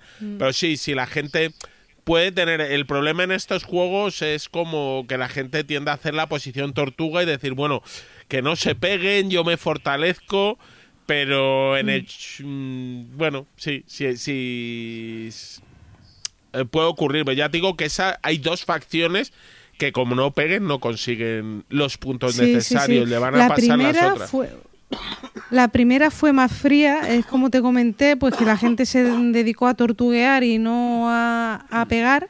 Y gané yo la partida, pero de manera súper rápida y muy anticlimática. Eh, la segunda partida, lo advertí desde el principio, no podéis dejar espacio a los jugadores a que hagan lo que quieran. Hay que ir a combatir desde el primer momento, casi, sobre todo esas dos facciones que, que comentas. Y la, la segunda partida, eh, pues fue bastante mejor. Y lo que queremos es volver a repetir, ir conociendo un poquito cada vez mejor las facciones, porque yo, bueno, le, le pegué a la facción roja. El- ¿Esa cuál era? ¿La Subniguraz, puede ser? Sí, la Yo era. Nayar Lazotep y le pegué a él y bueno, y claro, como no conoces todos los detalles de, de lo que hace cada facción cuando ya tiene desarrollado los grimorios y tal, pues yo a lo mejor le atacaba y me decía, no, pues eh, yo qué sé, X. Cosas que te dejaban un poco con la cara partida de eso, de, de no conocer la facción y, el plan que tenías, pues venirse de abajo. Pero, mm, pero nos hemos quedado mm, con algo bueno que es que todos teníamos ganas de repetir, entonces seguiremos jugándolo y seguiremos contando cosas del Chul Wars. Pero vamos, un juego que es imponente en mesa, súper impresionante y que si tenéis oportunidad, pues yo recomiendo mucho jugarlo. comparto totalmente la opinión y este fin de semana espero jugar a su primo hermano el Gloranta Watchwar. Guille, el Chulu Qué Wars bueno. es, tu- ¿no? es de tus juegos favoritos, ¿no? A mí me gusta mucho, eh, me gusta. Eh, tiene que ver el Chulu Wars, además, a mí la mecánica de eso, de Chulu, o toda la historia del Overcraft, desde que yo creo que desde el año 90 o 89, cuando empecé a jugar a Chulu, me ha apasionado a la llamada de Chulu. Y luego el juego, ya te digo, eh, no esperaba mucho de él. Yo me lo compré, pues bueno, venga, tiene un churu grande y es divertido. A ver, requiere un. Es un juego en el que hay que hacer el momento Munchkin, el de oye, que va ganando este, pégale a él, no me pegues a mí, pero con una duración contenida. No puedes evitar constantemente que la gente gane. Entonces hay mucho por ahí también del de no le pegues a él, háblalo tal contenida. Es Sí. decir, hay un poco de negociación, que la negociación es ver a quién le das la leche, no es otra. Entonces, sí, a mí me, me gusta mucho y luego eso, tiene muchas facciones, tiene mucha variedad. Desventaja, es un juego muy caro, entonces como dices bien, Joel, si la gente tiene oportunidad que, que lo pruebe eh, que, y puede probarlo, pues adelante. Muy bien, pues Chulu Wars. Bueno, Guille, ¿qué más has jugado? Cuéntanos. Bueno, pues manteniéndome mi amor por Peterson Games, me llegó su nuevo juego de Kickstarters que se llama el 8-bit Attack, perdón, el 8-bit Attack, que es un juego cooperativo eh, en el que juega con arte de 8 bits, que la verdad es que no le veo la gracia, pero tiene su momento. Eh, cada jugador lleva un héroe y te vas enfrentando a bichos intermedios hasta que te enfrentas al gran bicho final. Por ahora, como solo han mandado muy rápido los juegos porque los tenían casi producidos, entonces yo creo que el Kickstarter acabó en noviembre y el básico nos ha llegado ahora pero solo está como gran monstruo final Chulu, el gran Chulu. Y eh, el juego es de dinámica, cada tienes cinco turnos para prepararte para enfrentarte a Chulu. Los jugadores eligen a qué nivel de dificultad quieren enfrentarse y en función de, eh, de eso saldrán varios campeones y varios enemigos de distintos bazos. Si tienen éxito les darán unas recompensas proporcionales al nivel de dificultad y con esas recompensas podrán ir comprándose mejoras para su personaje o incluso subirlo de nivel. Eh, a mí me gustó mucho, eso sí, eh, lo que todavía no sé es cómo se puede ganar a ese juego. Eh, nos pegaran constantemente, era, era duro, pero la, y la dinámica es pues eso, es tirar daditos, es enfrentarte con unos dados especiales. Eso, cada jugador se enfrenta a unos monstruos, estar enfrentado a un monstruo no implica que no puedas pegar a otros, pero sí que se te va a pegar. Eh, bueno, eh, ya te digo, es eh, tienes tu vida, tus situaciones, ciertas pociones y bueno, es en el sentido cooperativo, todo el mundo un poco va a apoyarse y ahí está. Y ahora... Y el, el juego lo, ha, es de Sandy Peterson, pero con su hijo también. O yo creo que puede ser del hijo, casi solo. Ese pone Lincoln Peterson y Sandy Peterson. Entiendo que Lincoln será, será su hijo. Será uno de los hijos, sí. Tiene un par de hijos, yo creo, en la empresa. El Arthur, Arthur, que es el que lleva la empresa realmente, y luego Lincoln, que le ayudará en los diseños. Para, continuar la estirpe. Muy bien. el juego es, es, facilito, por lo que veo. O sea, es un juego sencillo. El juego de reglas es muy sencillito. Nada, las reglas son ocho páginas. Lo, que es es complicado, es un cooperativo complicado. De hecho, eh, han sacado, ya han puesto el de, oye, que tenemos unas reglas que había unos errorcillos, os las ponemos y lo que han puesto es un modo fácil, que dice, no es que hayáis cometido ningún error, es que la gente ha llegado... han bajado la dificultad, claro. Sí, es lo de, bueno, vamos a poner un modo un poquito más fácil a ver si así conseguís algo. No frustrar a, los jugadores, ¿no? Sí, y lo que comentan es que puede no estar bien escalado y que cuantos menos jugadores sea, más complicado sea el juego. Pero bueno, es tampoco le diría a la gente que se vuelva loca, eh, buscándolo. Yo, bueno, porque es mi juego fetiche, entonces me lo paso muy bien. Pero eh, y la verdad es que luego salía baratito. Yo creo que costó, incluidos gastos de envío, costa algo menos de 40 euros, más lo mismo que pagué por toda la colección de ampliaciones. O sea que para coleccionistas de Petersen, ¿no? Para completistas. Para completistas. Muy bien, muy bien. 8 bit attack, eso ha sido. Chema, ¿qué nos traes? Bueno, pues este fin de semana yo he estado de, casa rural jugando y tal con amigos, que es una cosa que, pues eso, como vivimos en una sociedad, se supone que hay que hacerla. Y bueno, me lo he pasado bastante mejor de lo que pensaba. Y he descubierto un juego que no conocía y que ha sido como lo mejor del, fin de semana. Bueno, aparte de una mega partida de, de Fortuna and Glory en la que básicamente tuve, tuve que arbitrar porque, porque em, la gente no conocía el juego y pensé, ya me encargo yo de llevar a los nazis y vosotros jugad. Y fue la puñetera risa. O sea, es un juego que es que, es que no puede ser más temático y más divertido. Es la hostia. Eh, pues aparte de eso, descubrí un juego que es un juego japonés que no se encuentra eh, eh, en casi ninguna parte, se encuentra en algunas tiendas online americanas, por lo que me dijeron, a precios absurdos y que mm, la persona que lo tenía lo consiguió en, se lo compró directamente en Essen. Se ve que fueron él con tres o cuatro amigos, les entraron a jugar una partida en el stand de la, editorial, acabó la partida y, se compraron los, entre los cuatro se compraron cinco juegos. Imagínate. Se llama Master of Respect. Es ah, un juego... lo, tuve, lo tuve en las manos. Hostia, pues mira, yo de verdad, o sea, eh, doy desde aquí hago un llamamiento a quien vaya ese el año que viene, por favor que me lo compre. Pago, pago como sea. Es un juego en el que controlas un dojo, ¿vale? Eh, con luchadores y tal, y entonces los vas entrenando para, para ir a torneos de, lucha, ¿no? Entonces cada luchador es una carta de, luchador y luego em, del centro de la mesa hay un mercado en el que puedes comprar más luchadores y puedes comprar también cartas de técnicas. Y las cartas de, de técnica las colocas enganchadas con la carta de luchador por arriba, de manera que la complementa y la carta de técnica te da una acción para ese turno, ¿no? Entonces, las, aparte de las cartas de técnica, tienen, están partidas en dos, tienen una técnica por arriba y otra por abajo, entonces a, la hora de colocarla con el luchador puedes elegir qué acción prefieres hacer, ¿no? Hay varios recursos, hay oro, hay saque y hay respeto. Y entonces, pues lo utilizas todo esto motor para mm, comprarte más cartas, más técnicas, etcétera. Y luego en los, en los torneos, uno de tus luchadores se pegará contra los demás y el que tenga más valor de combate eh, se llevará una serie de premios. Que los valores de combate también te los dan las cartas de técnica. O sea, cuando colocas la carta de técnica, si la acción que te da es mejor, seguramente te dará menos puntos de combate y viceversa. Y entonces todo esto se juega programando acciones. Que a mí los juegos de programar acciones generalmente no me gustan. Pero este es, me parece, la bomba.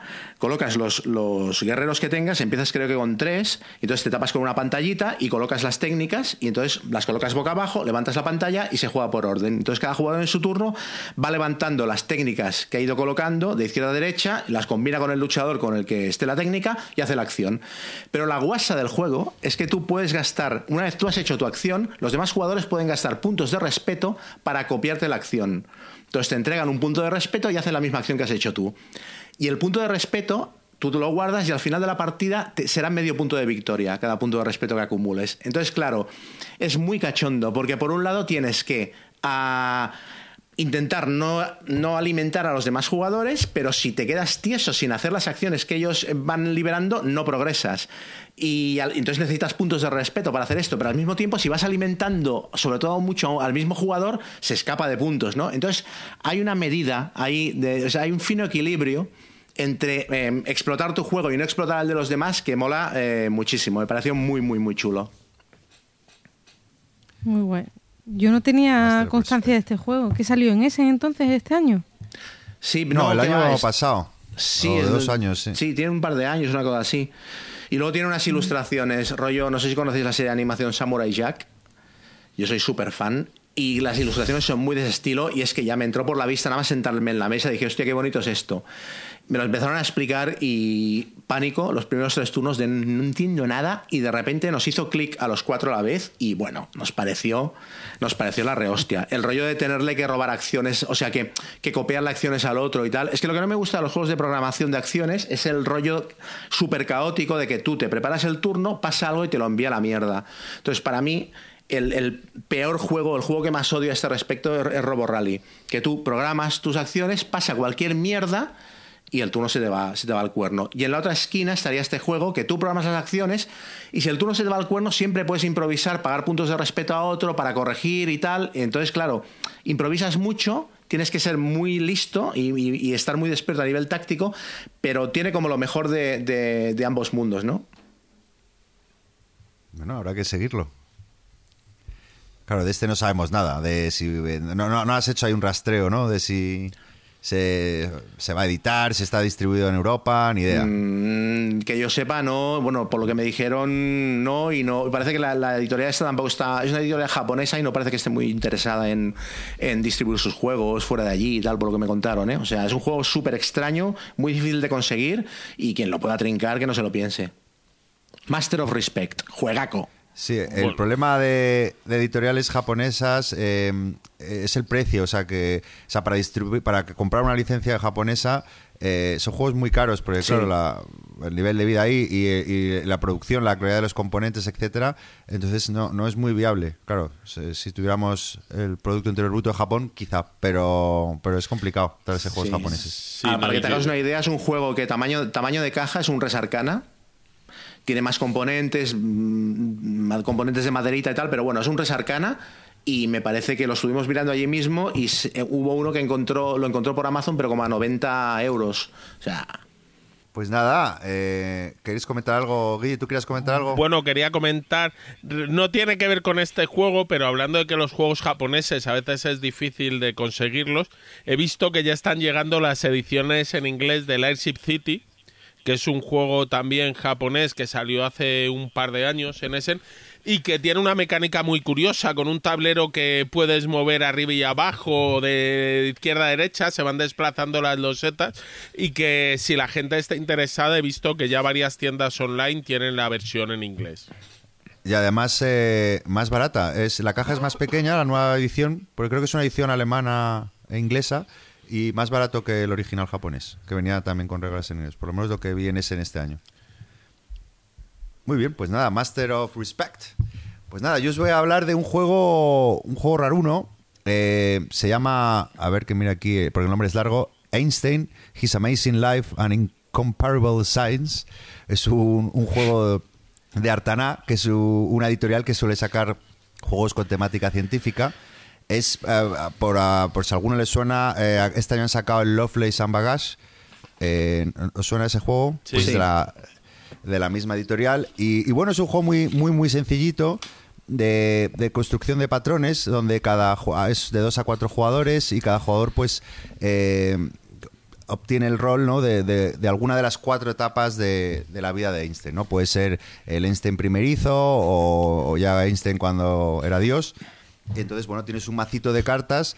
eh, coges tres al principio de, la partida y bueno, básicamente se trata de cumplir teorías y esas teorías son patrones, ¿no? Cada jugador además tiene, tiene unas figuras geométricas y, bueno, lo que va a intentar es ir construyendo, eh, cada jugador va a ir poniendo en su turno dos, dos fichitas, ¿no? Eh, de una manera que o sea, no puedes ponerlas al tuntún, tienen que encajar de, siguiendo unas líneas. Y bueno, básicamente se trata de construir unos patrones que tú tienes en tu mano. Y, bueno, la gracia, tampoco tiene mucha gracia el juego, pero la gracia eh, también es eh, que puedes ayudarte de, las fichas de los el resto de jugadores, ¿no? Entonces, si, si tú te ayudas de las fichas de otros jugadores, pues le darás puntos al jugador con el que, eh, del que has usado la ficha para hacer ese patrón. Aparte, también hay unas teorías científicas que, que son comunes al resto de jugadores y ya está, no tiene mucho más. Eh, el juego es precioso, eh, las reglas eh, están redactadas y, y diseñadas estilo cómic, entonces eh, es muy sencillito, muy bonito.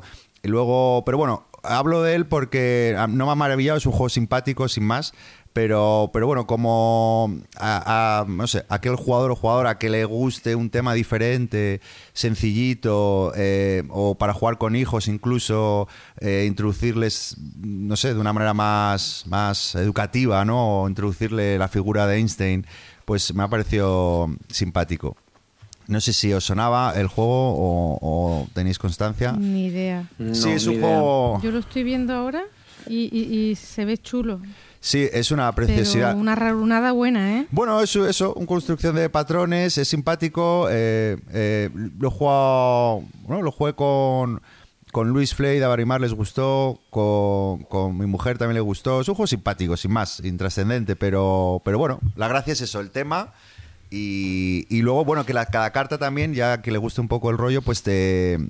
Claro, si tú estás, en teoría, eh, construyendo teorías, pues también te viene explicado todas las teorías que, que descubrió Einstein, etcétera. Esos detallitos a mí me Sí, gustan esto en los juegos, ¿eh? Entonces el juego es muy bonito y luego... Que metan el flavor, aunque sea contexto en las cartas y te cuenten Sí. cosillas, eso está A ver, luego el juego es, es más abstracto que nada, pero, pero, pero las cartitas por lo menos están ahí. Pues luego ya el que quiera que... Sí, sí, sí. Es tan abstracto que, que no, no te has- no te ha salido ni una comparación de las tuyas.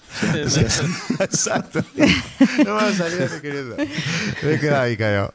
Pero bueno, eso es Einstein. Un juego, luego aparte me eh, he descubierto que tiene una expansión que en teoría le da un plus ahí al juego. Voy a, voy a echarle un vistazo porque bueno, es un juego amable, ya te digo. Habrá que probarlo. Mo-. Molaría que Te lo fuera un juego totalmente blanco y de repente la expansión metiera nazis, ¿sabes? Una cosa. Hay una disonancia chunga de juego familiar y, de repente, ¿sabes? Why not? Why not? Sí. Ese, que ese sí, hay que ser- expansión. Hay que ser disruptivos, si no. Bueno, y nada, Yol, ¿tú qué nos tienes? Nada, y yo eh, algo súper rapidito, eh, jugué el otro día, probé, probé y ratifico todo lo que dijisteis, el Criaturas. eh, Ah, qué bien. de serie B. Eh, me encantó el juego, es una pasada. Las ilustraciones, lo divertido que es. eh, no, no tiene mucho tampoco, pero es muy adictivo, es un filler muy agradable de sacar. De hecho, voy a Sevilla este fin de y me lo voy a llevar para probar, para enseñárselo a unos amigos. Jugamos una partida y no me encantó, vamos, directamente para comprarlo. Es una chulada. chulo. A mí me Sí, parece además que es un juego que me da la sensación que con las partidas le vas cogiendo más, porque casi todas las reseñas que yo lo- me lo compré porque me parecía muy bonito, entré en el Kickstarter. Y entonces busqué reseñas y lo ponían, bueno, no está mal, tal. Y luego a mí me pareció mucho mejor juego de lo que esperaba, eh, de acuerdo con las reseñas. Entonces me da la sensación de que la gente lo ha jugado poco antes de reseñarlo y que es un juego que cuanto más lo juegas, más te vicias. Sí, es que es pim pam. Sí, oye, ¿la expansión la tenéis? Sí. Sí, pero no la, ¿Y qué es lo que aporta? no la he jugado yo. Y Aporta variantes para los. Lo, lo más importante, bueno, localizaciones nuevas y variantes para los monstruos. Monstruos nuevos que los sustituyes en la baraja. Y creo que un tipo nuevo de, de víctimas, ¿no? Víctimas. Yo creo que sí. Muy bien. Pues, Pues nada, nada, simplemente eso. mm, ¿Te ha jugué la partidita y sí, me ha gustado mucho. Menudas dos semanitas, ¿eh? Es lo que decía Chema, vamos a tener que dejar de escuchar nuestro propio podcast, porque como sigamos a este ritmo malo, chungo. Sí, bueno, ¿eh? yo estoy aquí hablando y al lado tengo el Inis, que me lo enchufaste en el programa pasado. mañana los tres. ¿Lo has jugado ya o mañana? Mañana, mañana. He de decir que lo tuve ayer en, las manos, ¿eh? Estuve en Generación X y estuve a punto, digo yo, sí, y yo, bueno, me voy a esperar, es que estoy contenido, que tengo mucho gasto. Es que aparte comentaste lo de que era feo y tal, yo supongo que hablas de la primera edición. Sí, la primera edición, porque vi la segunda efectivamente.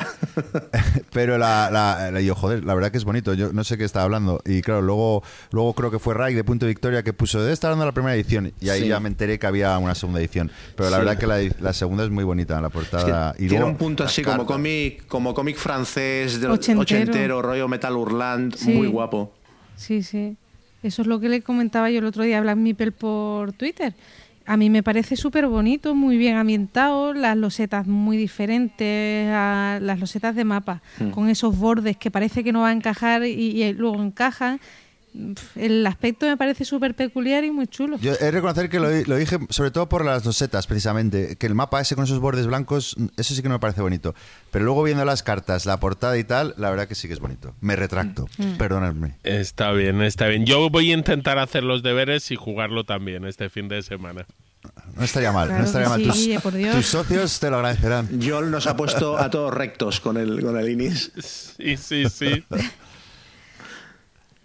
Bueno, Oye, por cierto, una cosita, eh, decir y agradecer a todo el mundo que se acercó en las bellotas a, decirme que habían escuchado el podcast, bueno, el blog que lo leían, el, pero sobre todo el podcast, que lo habían estado escuchando, que les encantaba, me dieron saludos para todos, me dijeron, Chema, que te dejes también de tanto podcast y te pongas con los vídeos, que no los dejes ahí tan apartados.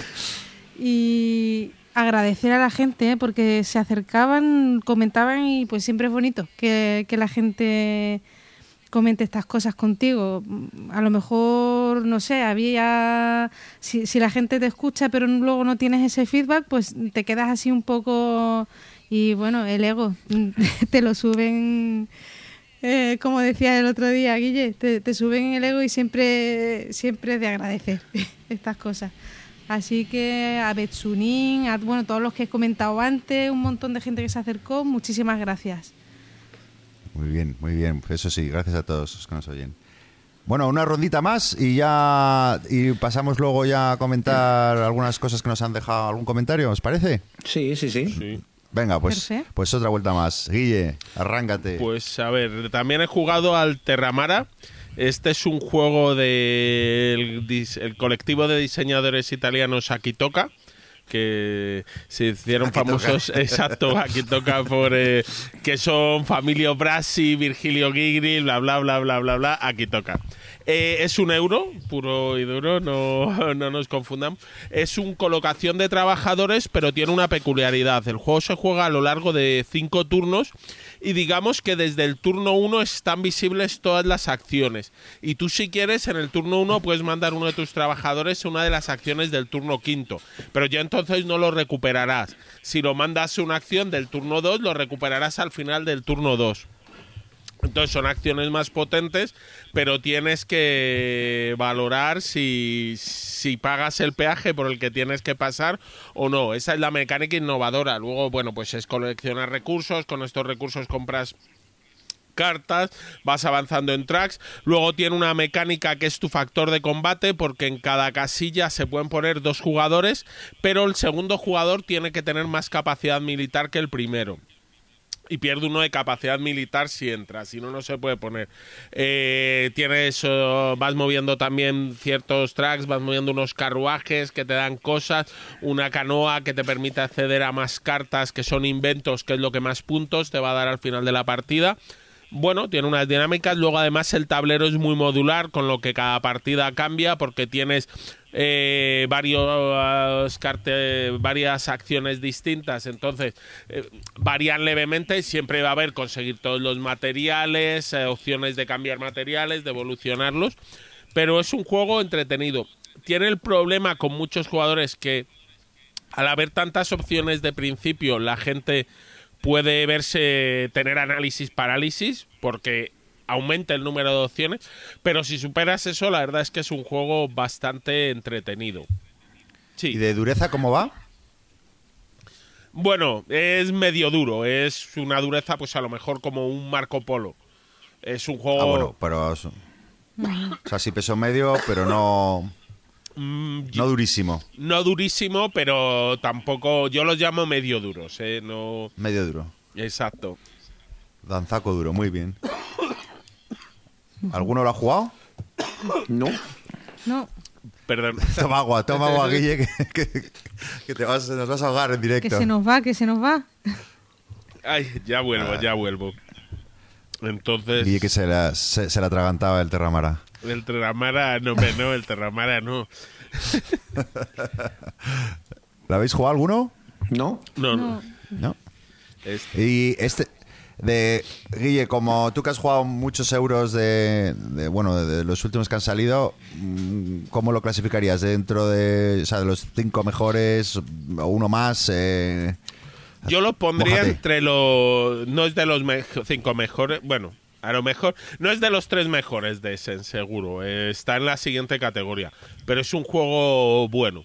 A ver, ahora, como los euros salen tantos al año, que es que entrar en la categoría de uno más es sencillo. Pero es un euro que a mí ahora mismo no me importa repetir. Oye, ¿y cómo escala, Guille?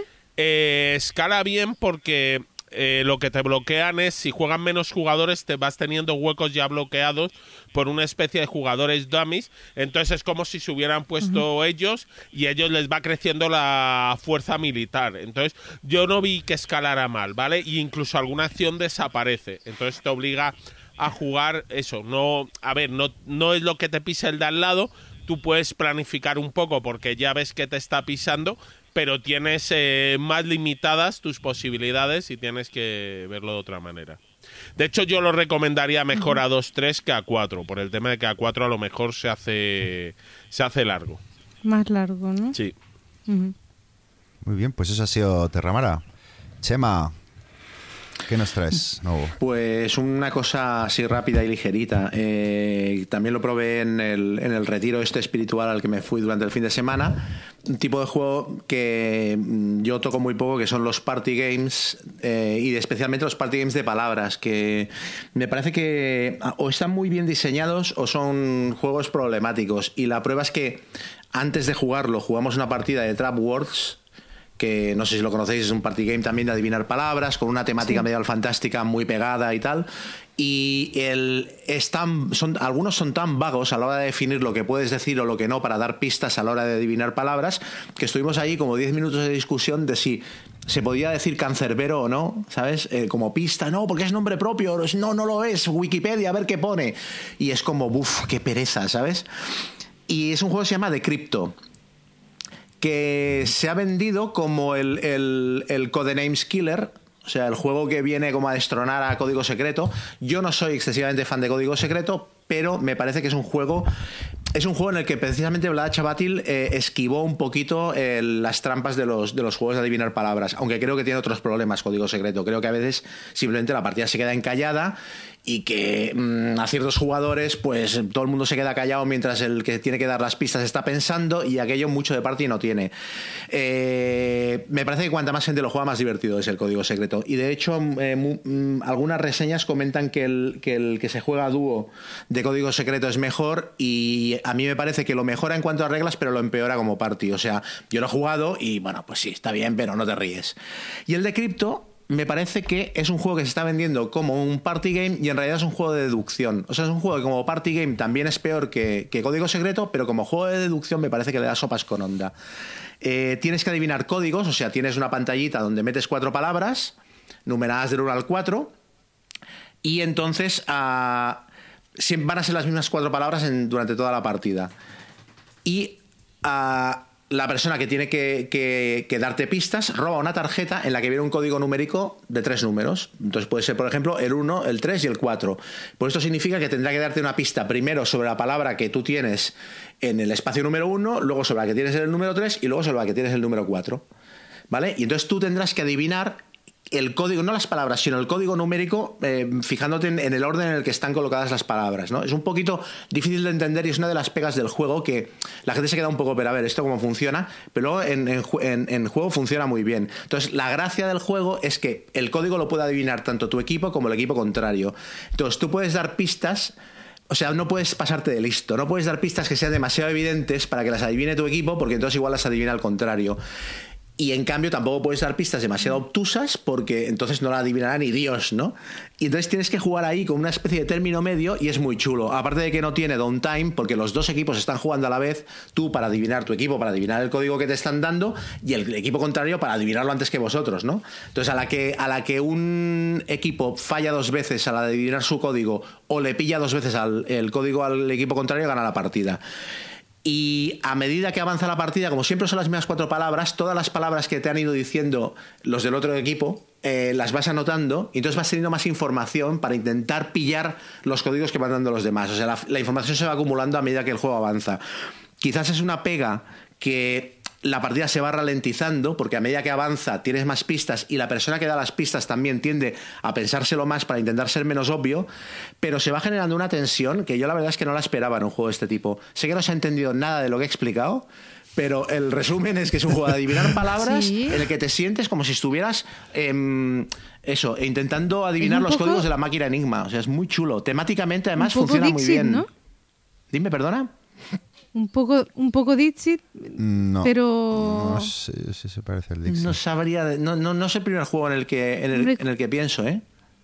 No sé, a mí es que me cuesta mucho compararlo. Se lo compara mucho de que no puede ser demasiado obvio y tienes que buscar el punto medio entre... Eso sí, eso sí. Pero ese punto de, que, tienes que ser ambiguo pero sin pasarte, lo tienes. Eso me parece súper interesante. ese rollo. Mira, más resucitado el interés por este juego, Chema, porque yo lo jugué, pero súper perjudicado. Y, y, me pasó que no, no me enteré muy bien y, y, me lo dejé pasar. Pero le voy a dar otro tiento. Porque sí, no, no era curiosete, pero no, al principio cuesta un poco pillarlo, y más si estás perjudicado, pero, pero parecía curioso. Y, está, no sé si está en el top 20 o, 10 incluso de Party Games, ¿eh? O sea, es un juego que ha escalado muchísimo. Yo a una, fiesta, a una fiesta yo me, llevaría antes un juego que me parece peor, objetivamente, como código secreto, me lo llevaría porque creo que es, que es más risas. Pero si me dijeras, vienen tres amigos a casa, ¿a qué jugamos? Jugaría al de cripto, sin dudarlo. O sea, como juego de deducción me parece brillante.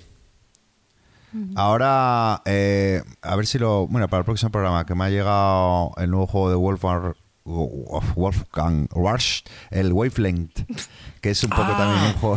A, mí me ha llegado también. También te ha llegado, bueno, pues a ver si en el, próximo, ¿no? Que también es un juego de deducción que parece, pinta simpático, pinta simpático. Oye, ¿y, cuándo sale el Watergate? El Watergate sale el 7 de febrero. Iba, iba a hablar hoy, pero digo, Igual que un poco mal que hable yo del juego, porque no voy a ser objetivo. Pero bueno, para el siguiente programa. Sí, Puedo hablar yo eh, ya lo he dicho, es un juego que me pareció muy chulo. Es un juego para dos jugadores. Uno lleva a Nixon intentando ocultar la mm, conspiración, otros lleva a los periodistas. El objetivo es eh, lograr, los periodistas quieren conectar a dos testigos con Nixon. Entonces, eh, tienes ahí unas mecánicas. Eh, cada turno, cada jugador va a robar un número de cartas, 4 o 5, según si lleva o no la iniciativa. Y vas jugando unas cartas con las que vas moviendo unas piezas en un track, que será el camino hacia las pistas. Puedes mover también el momentum, que si Nixon lo gana cinco veces, ha logrado apartar el interés de la opinión pública sobre el impeachment y, o cualquier posibilidad de investigación. O puedes conseguir la iniciativa. Entonces puedes usar las cartas como su capacidad de mover alguna de estas cosas o como evento. Eh, algunas cuando las juegas como los eventos, cuando los juegas se van, los personajes permanecen, pero está curioso. Además hay cartas que contrarrestan otras, hay cartas, entonces hay un poco el que juego en cada momento, cada no. Además, a veces juegas una carta y Nixon sí sabe qué pistas hay, pero el otro jugador no, qué caminos a las pistas. Entonces tú a veces juegas de un color y no hay, no sé. La verdad, yo sí se lo recomendaría a la gente como juego de dos jugadores. Está muy bien.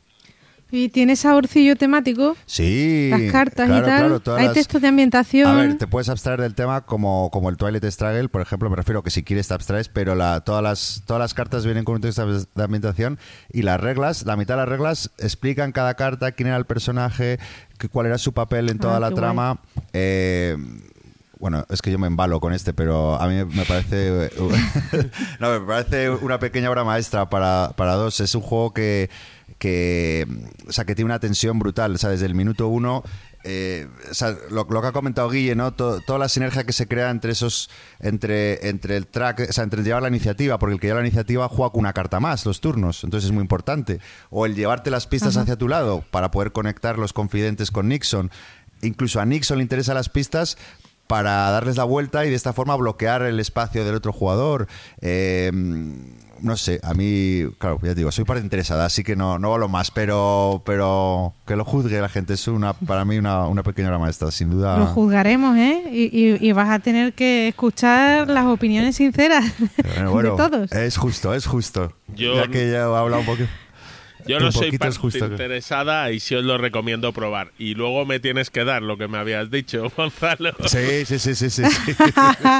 no te preocupes, eso lo arreglamos ahora. Muy bien, pues nada, eh, eso era Watergate.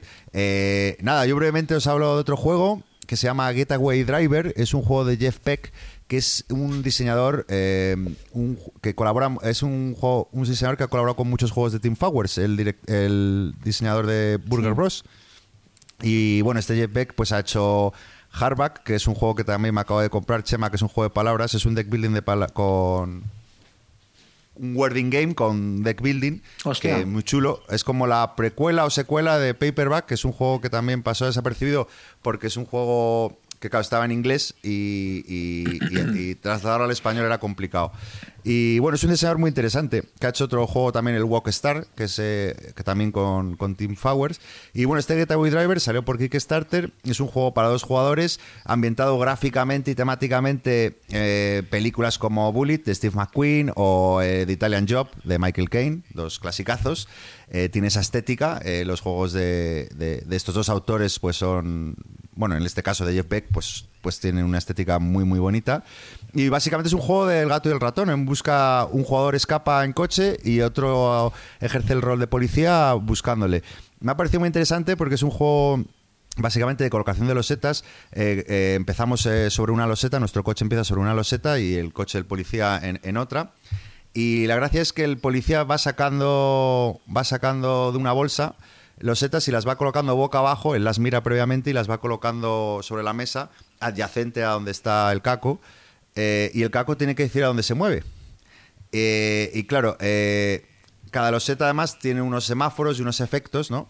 Entonces, claro, el policía va a intentar acercarse siempre a donde esté el coche y va a intentar prever hacia dónde se va a mover y el, y el caco va a intentar escapar, pero claro, la loseta donde, que, que sea más apta para su escape, pues probablemente tenga alguna putadita, encima alguna putadita, ¿no? Entonces, eh, el caco además tiene unos efectos, unos poderes que, con los que poder mitigar las trampas que le va a poner el policía, y el policía a su vez también, eh, si, el, si el caco entra en una loseta determinada, gana unos puntos que le permite pillarse pues un, un tanque acorazado o, o barreras para bloquear el, el- el camino o no sé, está muy guay el juego. Es un juego asimétrico, sencillito, eh, un poco, bueno, que, que tienes que deducir, ¿no? Hacia dónde se mueve uno u otro jugador. Eh, azaroso también, porque también depende un poco de las losetas que coja el policía, ¿no? Y bueno, de tu decisión, pero muy simpático, muy divertido, muy bonito. Estoy viendo que se puede jugar en solitario también. Uno o dos jugadores pone aquí. Ah, sí, ah, pues no, Sí. no lo sabía. Yo lo jugué con la copia de un amigo, Preacher, y jugamos una partida, pero me lo, me lo he comprado. O sea, ya lo tengo, pues mira, le echaré un vistazo a ver si se puede jugar en ¿Puedes solitario. repetir el nombre, Gonzalo? Sí, Getaway Driver. ¿Cómo? Getaway Driver. Se escribe. Tiene buena pinta, ¿eh? Y Los nada, cochecitos estos aquí pintados que vienen en las fotos no, no están, no supongo en la caja. Sí, sí, no, es que eso ¿Ah, es la sí? pena. El, el- el juego, primero que, que no ocupa. no- ah, no, pintados no, perdón, vienen. eh, ah, no, ya veo la foto que estás viendo. No, eso se lo han currado. Viene. pero, pero los componentes están muy chulos. Porque la cajita, ya te digo, no es, es, es- es una caja pequeña, o sea, bastante pequeña. Y te viene ahí todo bien compacto. Y bueno, un juego, un juego muy simpático, la verdad, me ha gustado, claro, y con, eh, con esa ambientación, ese tema, mola, mola, mola. Las reglas un poco mal estructuradas, pero bueno, es lo que hay. Getaway Driver, eso es todo. ¿Habéis jugado de este diseñador cosas? Mm, yo es que los nombres de los diseñadores no, no soy muy malo para memorizarlos. ¿Qué ha Es hecho que este este su, pues eso, el hardback, el paperback el walkstar, pero son juegos sobre todo, claro, es una- son editoriales un poco indies que han sacado todo por Kickstarter y bueno, igual que Team Flowers con el Burger Bros, que pero colaboran y de hecho creo que trabajan juntos, o sea, creo que, que, que ahora o sea, aparte de diseñar juegos, pues eh, editan juegos de manera conjunta. Y el A mí último el juego que ha sacado me suena, pero no, no lo he jugado. Sí, es un, eso, un, un juego que mezcla wargame, o sea, juegos de palabras con deck building. Era más sencillito. Este hardback, que es el que, que también me lo he comprado hace poco, eh, tiene un puntito más de, de dificultad. Pero vamos, un juego sencillo y de hecho mañana lo voy a probar, así que a ver si lo puedo hablar del el próximo programa. Muy bien, Joel, te toca a ti para cerrar este bloque. ¿O ya no tienes nada más que contar? Eh, ¿Me escucháis? Sí. ¿Sí? Sí. Vale, no es que se me ha caído esto otra vez, ¿vale? Ah, vale. Nada, decía que te que si quieres terminamos con algún Sí. juego que hayas jugado y pasamos ya a las preguntas, etcétera. Vale, pues otro que he rejugado eh, después de un montón de años sin, sin tocarlo es el Colonos del Imperio. El juego de Ignasi Trevisek que mm, a mí siempre me ha gustado mucho. Tiene muchos defectos el juego y en la partida que jugué el otro día pues salieron otra vez a la luz esos defectos y es que para mi gusto pues hay demasiado azar, eh, vas robando cartas eh, y dependes mucho de ellas tienes mm, que saber gestionar muy bien pues los recursos, cada facción es diferente. Bueno, es un juego de uno a cuatro jugadores. Cada jugador lleva una facción diferente. Las facciones pues tienen cositas. eh, en la fase de producción van a robar diferentes cosas y van a jugar un pelín diferente, pero no es como otros juegos como los que hemos hablado antes, como el Chulu Wars o yo qué sé, o el Root, no, no, nada que ver. Pero veo que a la hora de robar cartas pues influye muchísimo el azar. Puedes tener poca suerte que no te salgan cartas de producción y al principio pues los turnos pues sea muy complicado mm, crear ese motor que te permita hacer algo en la partida. Y pero mm, al final termino con la sensación de habérmelo pasado bien al final consigues algo eh, los juegos de desarrollo de cartas a mí siempre me gustan mucho y entonces este tampoco iba a ser menos. Y aunque ya os digo, tiene defectos, al final puede más por lo bien que me lo paso en la partida. Y, y nada, yo sigo teniéndolo en la colección. El otro día lo jugué, mm, vi, vi esas luces y sombras, pero sigo con él y, y seguiré jugándolo. A mí, al final, el, el balance es positivo. No sé si lo habéis jugado vosotros. Yo no lo juego. Yo sí, es un juego que me gusta mucho. Eh, generar el motor de recursos. Sí tiene el problema de que a veces al que le ha ido bien, además su último turno dura 10 minutos más que los del resto. Sí. Pero quitando eso, la verdad es entretenido el cómo has eso, haciéndote tu motor a lo largo de los cinco turnos. eh, y es un juego de combos de cartas que esos a mí me gustan mucho. De crear el Mm. Sí. motor. ¿Notas eso, Guille, el, el tema del azar que puede influir mucho al principio de la partida Sí. si no robas cartas de producción y tal? Sí, porque todas las facciones tienen cartas de producción baratas eh, que son muy útiles y al que les salen triunfa y al que no les salen pues va más fastidiado. Entonces sí hay una parte de azar importante. A ver, también está en saber manejar y cada facción tiene sus cosas, pero sí tiene azar. Pero bueno, todos estos juegos tienen un punto de azar que no se puede evitar al tener el mazo de cartas. Yo he estado muchas veces eh, por vender este para comprar el, el 51 el El 50 Sí, First sí. State. 51 este, sí.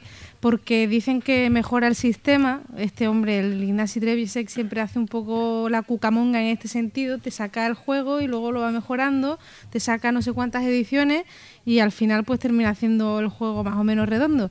Y siempre me he visto ahí con la cosa de, de cambiarlo, pero es que no me atrae absolutamente nada, ni el tema ni el, ni el aspecto visual de ese, de ese juego. pero no sé.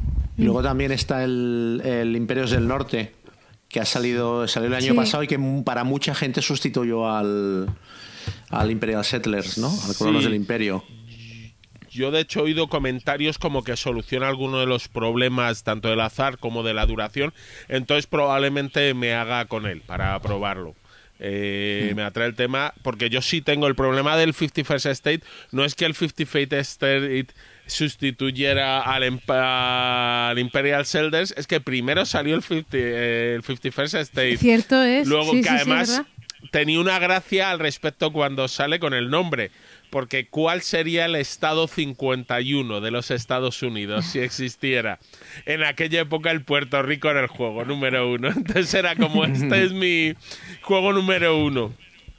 Pero bueno, luego sacaron el Imperial Settlers, luego la nueva versión. Pero yo sí quiero darle una prueba al Empires of the North o el Imperios del Norte y a ver cómo si ha solucionado algo, porque la mecánica es buena, pero tiene sus fallitos. Muy bien, pues nada, si queréis pasamos a comentar un poco, bueno, los, los comentarios que nos habéis dejado en iBox, pero antes, eh, eh, no, es que no lo encuentro, pero no sé si era por Twitter, un, una usuaria nos decía que, que si aceptamos preguntas y, y nada, eh, eh, por supuesto, estaremos encantadísimos de responder. De hecho, si, eh, bueno, podéis hacerlo por iBox o por nuestra cuenta de Twitter que os recuerdo el nombre porque con el lío que tenemos entre los- es el Mambo Podcast, arroba el Mambo Podcast, nos podéis dejar las preguntas que queráis por ahí o en el mismo iBox. Y nada, si queréis eh, leemos un poquito los comentarios que nos vais dejando y las preguntas que nos habéis hecho. Mira, Chema, aquí hay una para ti. Eh, ah, de juegos de piratas preguntan qué tal el Skull Tales Full Sail. Y Chema que cuando dice es Miguel que cuando quieras lo probamos. ¿Alguno lo ha probado Skull Tales Full Sail? Full Sail? No. No. No, a mí me, me dio. Es que cuando salió en un Kickstarter me dio mala espina. Me pareció que iba a ser. que Me pareció que era un juego demasiado ambicioso. Me pareció que era un juego que intentaba hacer demasiadas cosas, un poquito de mazmorreo, un poquito de, de como de progresión de personajes, un poquito de, asentamiento y tal. Y luego lo, no sé, no, no- hay algo ahí en ese juego que no me que no me convence. La gente que lo ha jugado y que incluso lo pone bien me da la sensación de que hay, mucho comentario mm, en plan, me he gastado un pastizal en Kickstarter, esto me tiene que gustar, me tiene que entrar como sea, ¿no? Pero luego los comentarios que subyacen por debajo son que el juego es muy largo, que las misiones tardan mucho en completarse, que no acaba de estar bien explicado, que algunos componentes no son lo que se esperaban y tal. Y no, no me llama demasiado, la verdad. También el look no me acaba de entrar por la, por la vista. Pues nada, eso es Skull Tales. Luego está Pedrote, que, que esto es un mensaje para ti, Guille, yo creo. Dice, otro que ha tirado de billetera con la última jornada de Chulu Wars, pasar de básico a baúl de la piquer en un clic. Es lo que tiene. ¿eh? esa que tiene, esa que tiene. Porque Es Pedrote también tiene una buena colección, ¿no? Sí, sí, sí, sí, Pedro. Sí, tiene sí, una sí, buena sí, sí. colección. Sí, sí. Yo me Luego- estuve mirando el, el Kickstarter del, del, del Gloranta.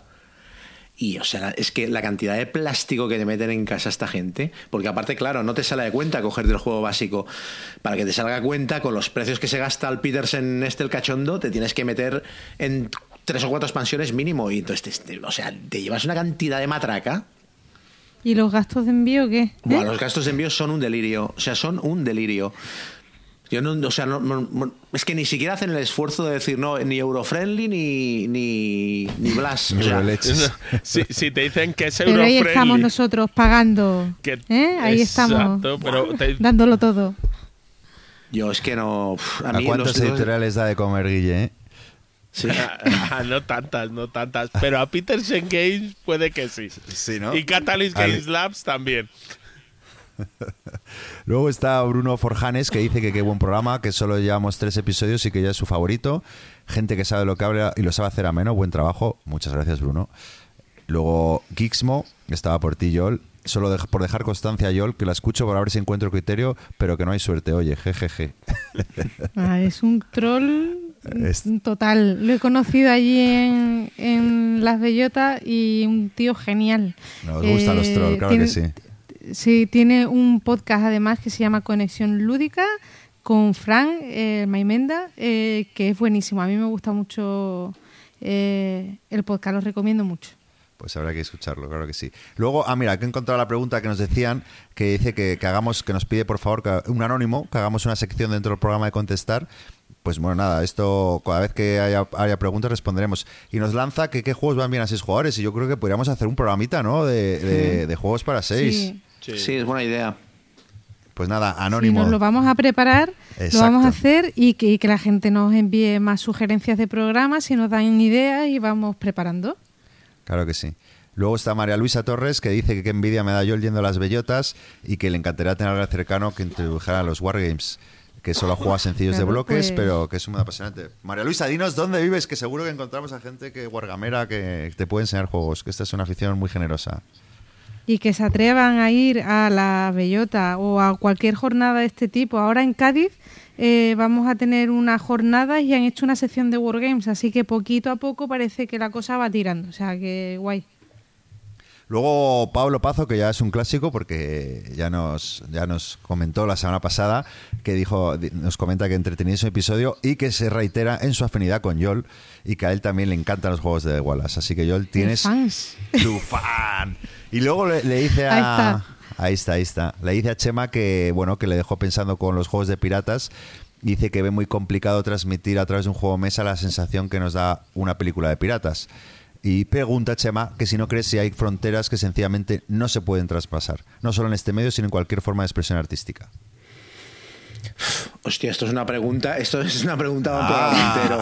ah, ah, es, muy, contrapié ahí. es- es muy complicado. Yo lo que siempre he dicho es que, o sea, mm, yo creo que los los juegos se puede tocar cualquier tema y se puede tocar de manera lograda cualquier tema. Lo que sí que es verdad es que a veces hay juegos que entran en el terreno de otros intentan reproducir un tipo de experiencias que, que dices, tanto, tanto plástico, tanta complicación y tal para acabar jugando a esto. Y sobre todo les pasa a los juegos que intentan reproducir eh, otros formatos, aventuras gráficas o, por ejemplo, juegos de rol.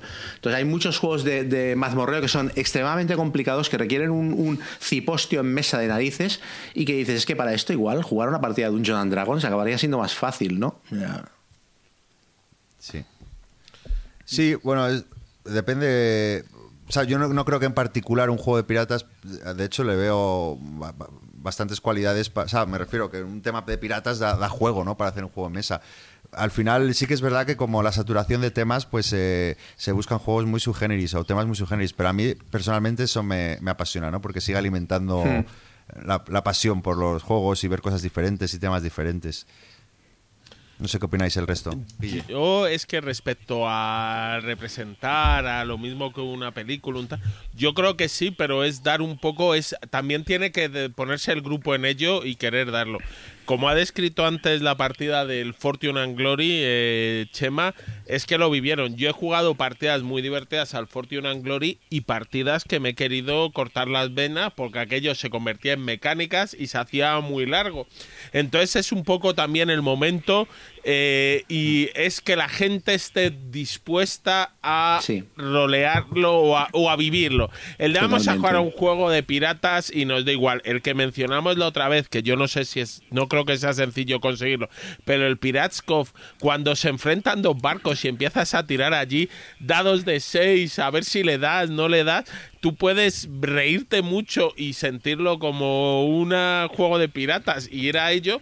O decir, esta mecánica es una mierda y además es que tenía que haber sacado, tirado seis dados y no me ha salido ningún 5 ni ningún 6. Entonces, Es lo que siempre decimos, la gente, el grupo, el momento, todo lo que rodea la partida. O sea, que- Sí, yo en, o sea, al final tienes que poner de tu parte, que es una, es- también forma parte de jugar. O sea, si te los tomas mecánicamente hay juegos que no funcionan. Y, y voy a poner un ejemplo de una, de una anécdota de la partida de Fortuna and Glory.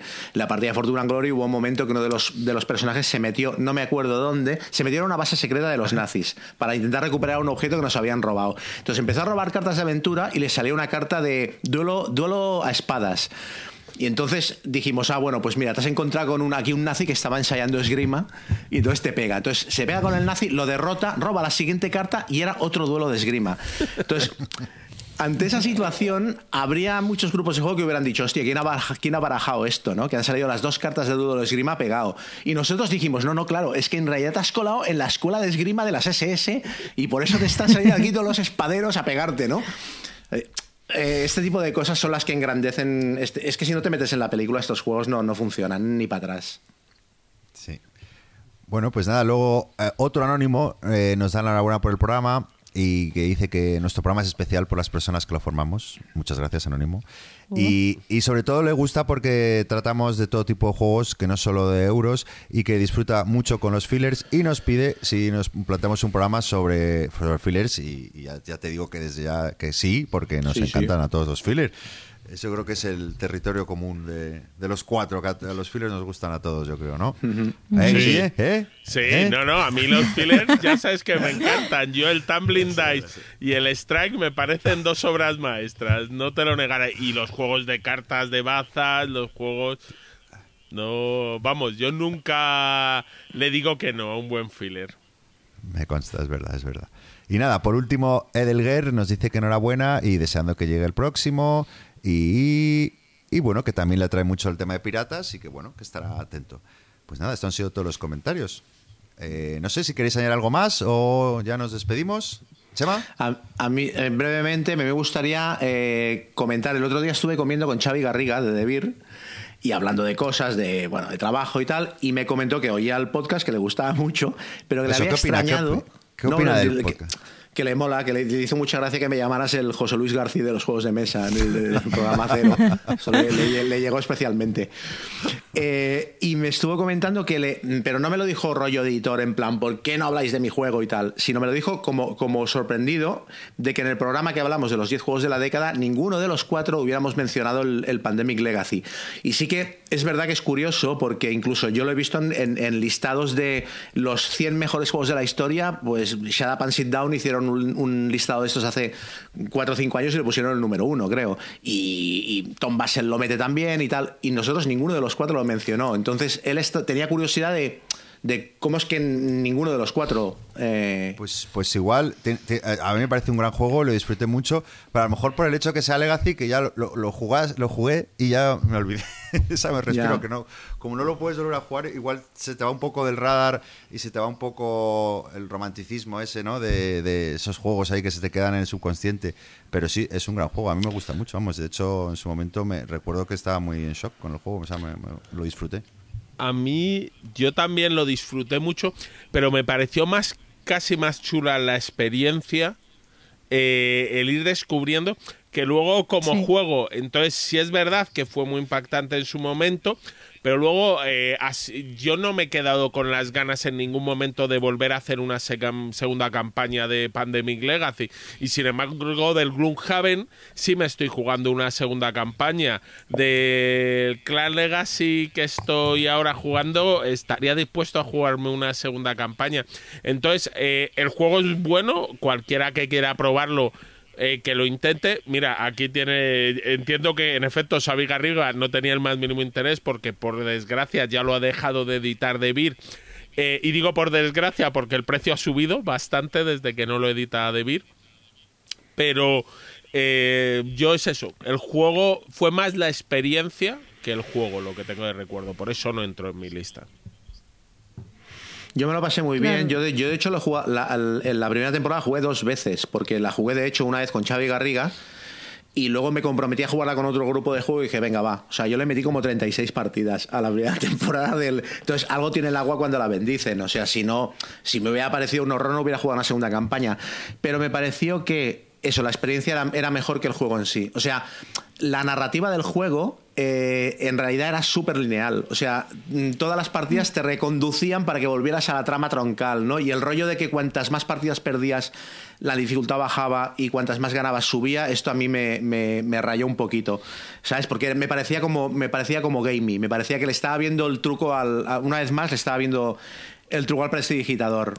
A mí es que fue mm, de arriba abajo porque empecé muy bien, me empezaron a encantar las primeras partidas, lo disfrutaba un montón y llegó ya el mes de mayo, junio eh, y la partida se empezó a hacer, las partidas se hicieron un poquito, pues eso, que había demasiada regla, demasiada mecánica y el tema se perdía y, y perdió encanto. Y además y cometí el error de incorporar a dos jugadores, dos amigos que vinieron a casa un domingo y los metí en la partida y, y tu- tuve que explicarles muchas reglas, mucha, yo, yo había llevaba un- una semana sin jugarlo y también me costó re- recordar algunas cosas y se hizo una partida como muy sosa, muy muy aburrida y creo que fue el último mes que jugamos, así que por la experiencia que yo tuve, pues al final pues no, no lo incluí en la lista, pero es muy buen juego, fue una revolución el año que salió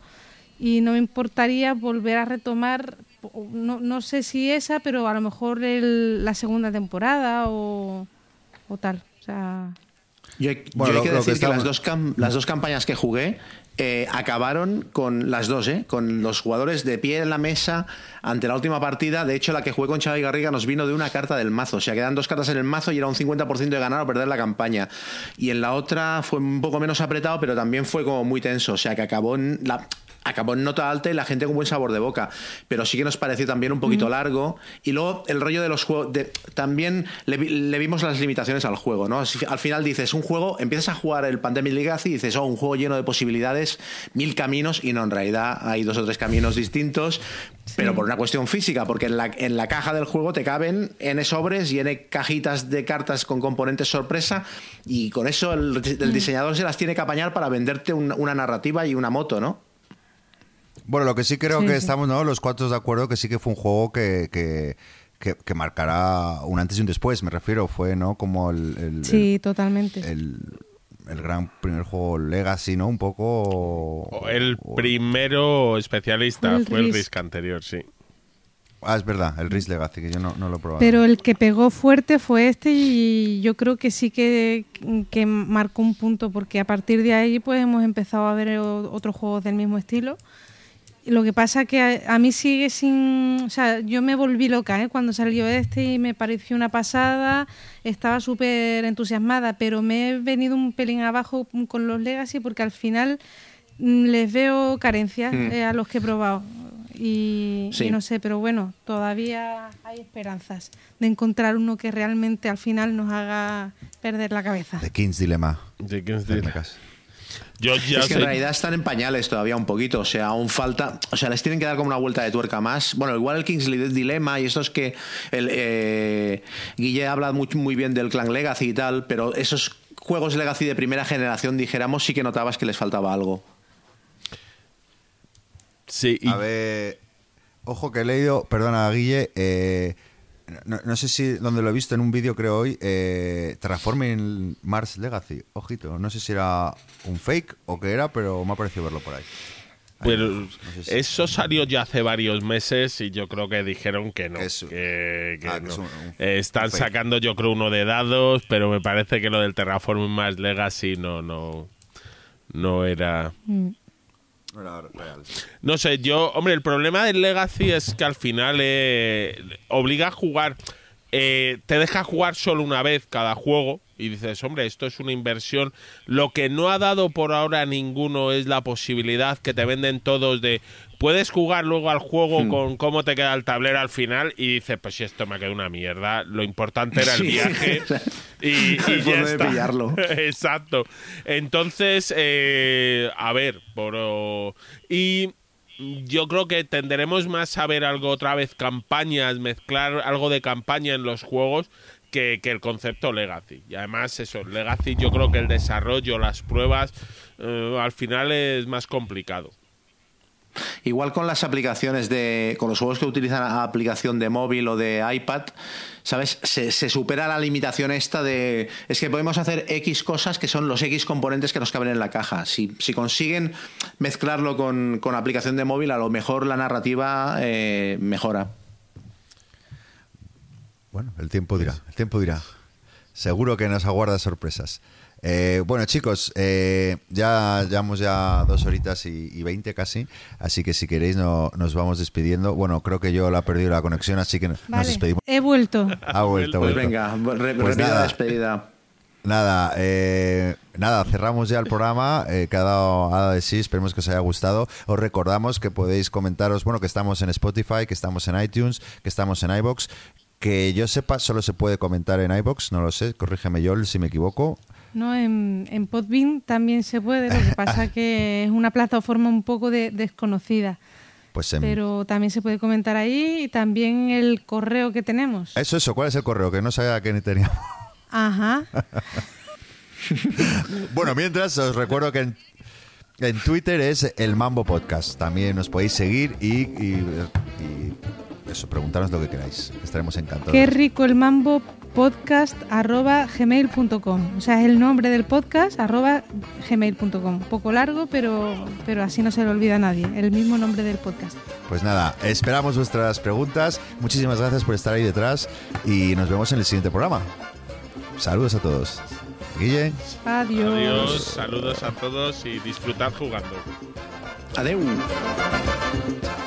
Chao.